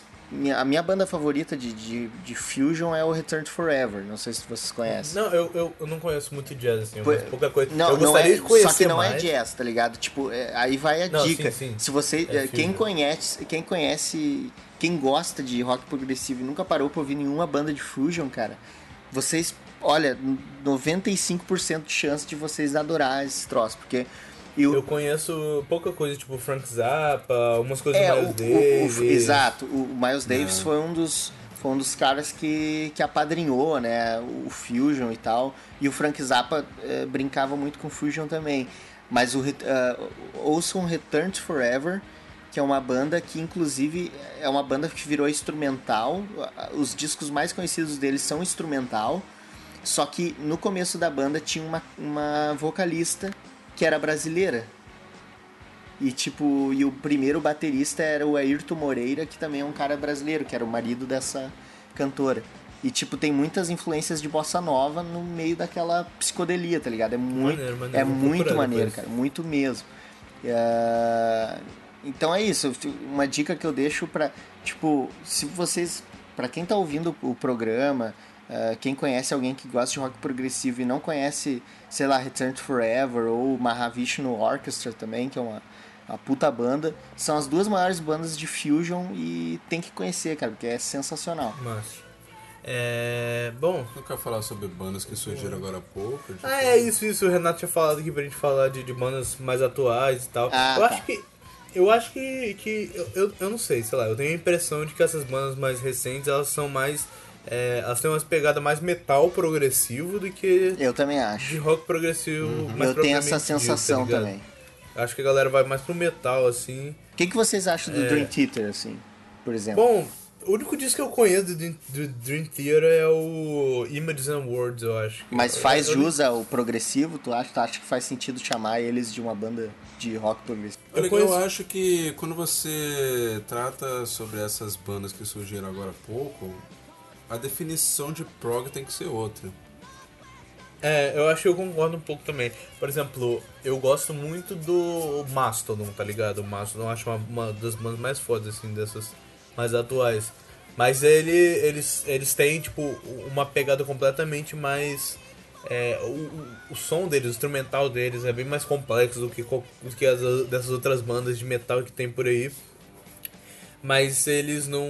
Não sei. Eles não, não chegam muito no, no quesito rock progressivo que essas bandas dos anos 70 chegaram, por exemplo. É. Apesar de que tem uma música do Mastodon, do. Como é que é o. Crack the Sky. É, do disco do Crack the Sky, que é The Czar o nome. Que eu acho ela, tipo, é, é é uma música que tem uns 10, 15 minutos, sei lá.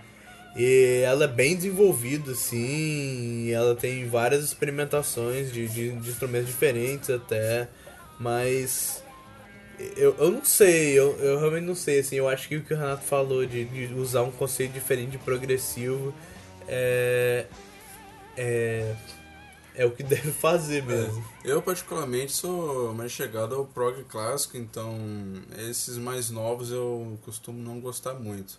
O Rush, no último álbum dele, ele chegou é, mais perto desse novo prog, digamos. Ele ficou um pouquinho mais próximo ao Dream Theater, com aquele mistura de metal com prog. É, o, o Iron Maiden também tem flertado muito com o prog nos últimos anos, assim, né? Ah, mas eu acho que o Iron Maiden ele sempre teve as influências do, do prog, assim, ele sempre fez umas músicas mais longas É, até. sempre ficou o nos Metallica, o Metallica na época do Cliff Burton também, bastante. Apesar de que nos últimos discos a gente tem tenta- tentado fazer isso de novo, mas não tem dado muito certo, não. Mas, o, mas na época do Cliff Burton, é, porque o Cliff Burton era um cara que era nerd pra caralho, tá Aham, ligado? Você vai tá pegar ligado. assim, é, é, a- as influências que o cara trazia, tipo, você vai pegar as letras do Metallica que são completamente é, é, é, loucas, assim, e, tipo, faz referência aos negócios mó obscuros, assim, é tudo influência do Cliff Burton, as levadas de baixo, que, é, que era o que fazia a, a, a mudança de, de andamento da música, era o, era o baixo do Cliff Burton. É, ele era muito ligado ao lance do psicodélico também, né? Sim, sim, sim. Você vai pegar, tipo, aquelas músicas tipo Orion, é... como é aquela do Cthulhu, Call of Call of Cthulhu, mas é aquela outra, do... do é do, do Master of Puppets também, Disposable Heroes. Isso. Disposable Heroes também é, é uma música. Você vai pegar, ela é bastante progressiva. Eu acho que eles têm, assim. E a tipo, letra muito- também é bem complexa. Sim, sim, eu acho que eles têm muito. Mas olha só, desde o Metallica que é uma parada mais puxada pro metal, né? Sim, sim, sim. É tipo. Mas eu, aí o Metallica eu já não sei, eu, eu já não considero ele como um progressivo. Não, mas claro eles que não, têm. mas é aquela eles questão da têm a- influência. a- Sim, sim, eles têm muita influência. Eles o Iron Maiden, com certeza. Falando de influência no metal, tem que botar Black Sabbath também. né? Ah, sim, sim, sim. sim, O Saba Bloody Saba e o Volume 4, eles são tipo. Porra, puta pro. É, não, velho, são muito progressivos. tá Não, ligado? um, Então, um, dos, Rick um, um né? álbum que eu adoro do Black Sabbath, cara, é o. É o. Ah, eu vou me esquecer do nome aqui só pra passar vergonha, mas. Deixa eu ver aqui que eu me esqueci o nome. Tentando lembrar da capa, a gente música, sabe. Cita alguma música. É, fala uma música aí que a gente sabe. Ah, é é alguma coisa com Ecstasy. Technical Technical Ecstasy. Isso aí. Cara, eu, eu sou apaixonado por esse álbum. E, e dizem que é de uma penúltimo fase mais. é, que o, o Tommy Iommi tava se interessando muito por prog e que ele que tava puxando a banda mais pra esse lado, né? Inclu- inclusive o Ozzy era meio puto com isso, assim. Sim, sim, sim. Não, no Saba Bloody Saba eles já tinham umas, umas experimentações assim que é, não deixaram a. a, a, a porque foi o Tony Iommi que foi puxando assim, porque eles saíram do. do. Do, da- do volume 4, que os caras tava cheiradaço, assim, tava, tipo, no- nas drogas pra caralho, assim, e aí eles saíram dali, é, deram uma diminuída nisso e todo mundo foi num bloqueio criativo, assim. E aí, tipo, o, o Tony Iommi que puxou a, a banda pra onde É, ele e- queria, tá ligado? Mas, inclusive, ele tem. é, o- Esse de Sábado Bloody Sábado ele tem muita influência daquele disco do que o Guilherme gosta, você não gosta? Do, da, da banda Golden Earring, que é Montana o nome. Que o, o Tony Iommi, ele. Mas eu to- gosto. Os quadros. Você falou que não gostava? Porra, eu tava zoando, né? É bom, caralho. Tá, foda-se. Então, é, tem esse disco da banda Golden Earring, que é uma banda holandesa. É, que é, uma- é- é um disco meio hard rock, meio prog, não sei se dizer muito bem assim. Acho que dá pra classificar ele como É uma- rock progressivo, é um mas ele é de mais. Mas ele é mais né? hard rock, assim. Então o Tony Iommi, ele, ele teve influência desse disco pra escrever o Sábado Bloody Saba. Ô, Cássio, é, você conhece o Never Say Die? Oi? Never Say Die, o último álbum Sim, conheço. Ele vai meio que na vibe do Technical Ecstasy também, né? Uhum, exatamente. Então, aí o que eu tava falando era que eu- o- eles fizeram. ele- o Tony Iommi que levou eles assim pra aquela direção do Sábado Saba e a galera ficou meio puta com aquilo. Tanto que no próximo disco, o, o, Sa- o Sabotage. Sabotage ele é bem mais tipo rock and roll mesmo assim, bem mais. Pra, pra dar uma Mas- resgatada, né, na coisa. Ele é mais cru, apesar de que ele também tem umas mudanças de. Você pega. Como é que é? Aquela terceira música. Porra, eu esqueci agora, Porra, velho. menos, né, cara? Eu Sou assim também. É, é, pô, eu sei, velho, mas é porque eu esqueci agora. Qual, eu tô falando, qual é a faixa? É, eu esqueci, eu vou tentar lembrar aqui o nome, calma aí. É, Symptom of Universe. isso, em Symptom of the Symptom, Universe. isso. Cara, essa música é tipo. A, a primeira vez que eu ouvi ela, eu achei ela muito parecida. O começo, né? Eu achei ela muito parecida com as músicas do, do Judas. Sim. Eu acho, eu acho ela muito Tá. parecida com, com, com as músicas do Judas Priest. E aí, tipo, do nada, no meio da música, ela vira uma música completamente acústica, tá ligado? Até a bateria vai embora, ele vai no. Ele vai no. No. No, no bongô lá, tá ligado? No- É uma quebra total. É, cara, é, é, é muito maluco, mas.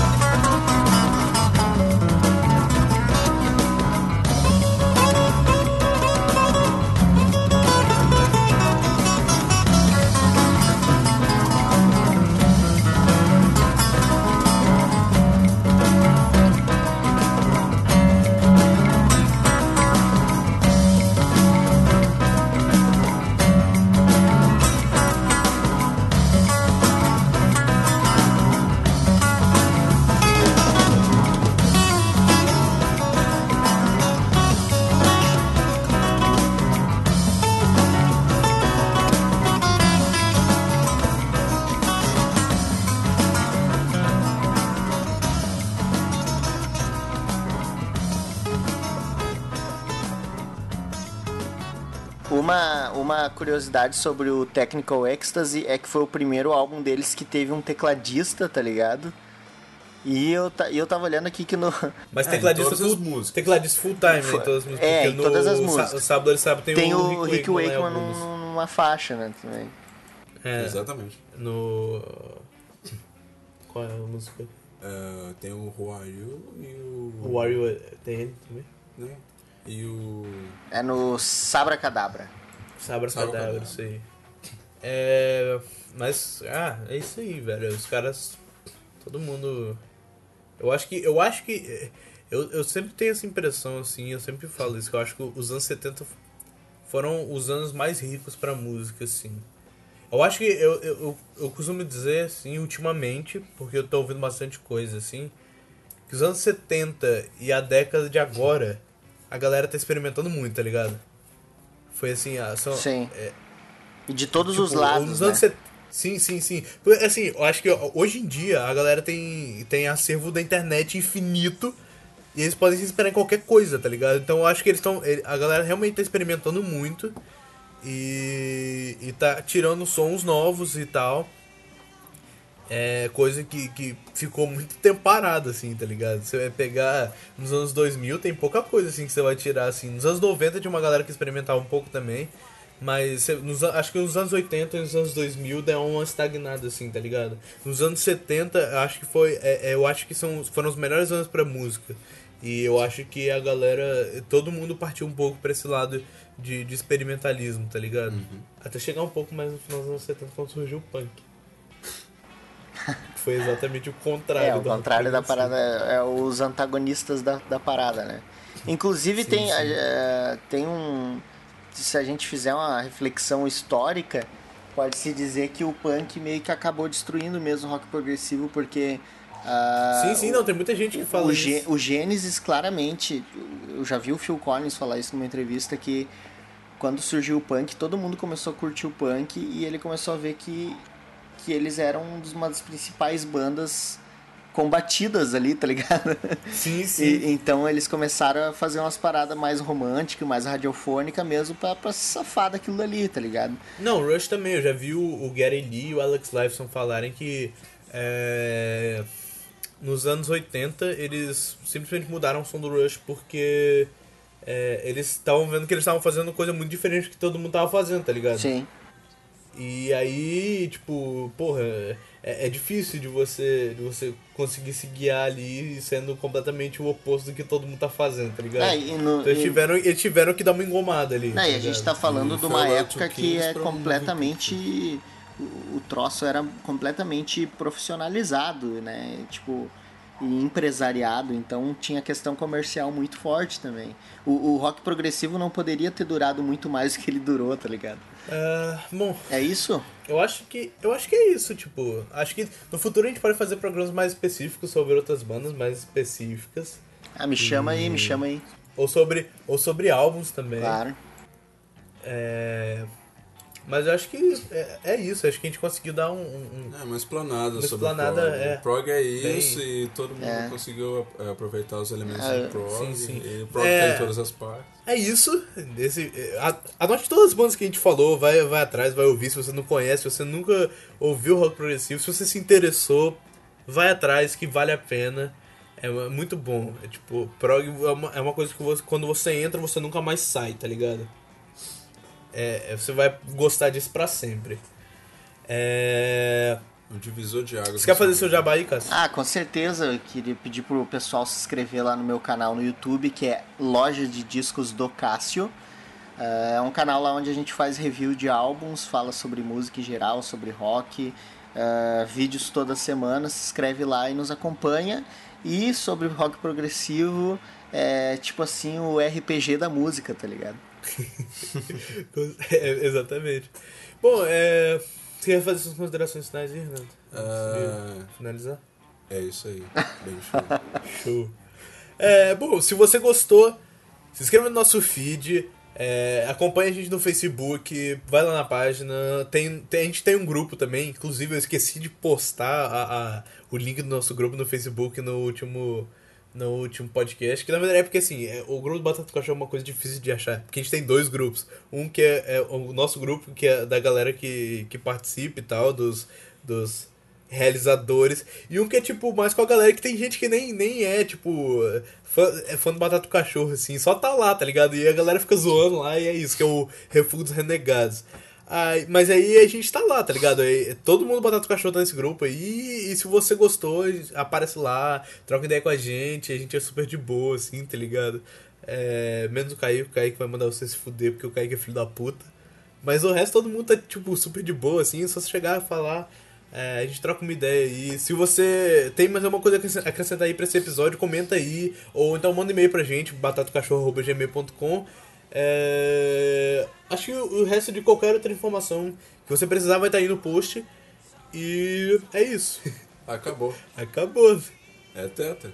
É, tetra. É... Essa é a história do mexilhão feio. Era uma vez um mexilhão feio. Ele é tão feio que todo mundo morreu. Acabou. Tchau, Foi querido. Então tá, tá semana que vem, é isso. Semana que vem não, ó. Daqui a duas semanas. Au revoir. Show. A revoar.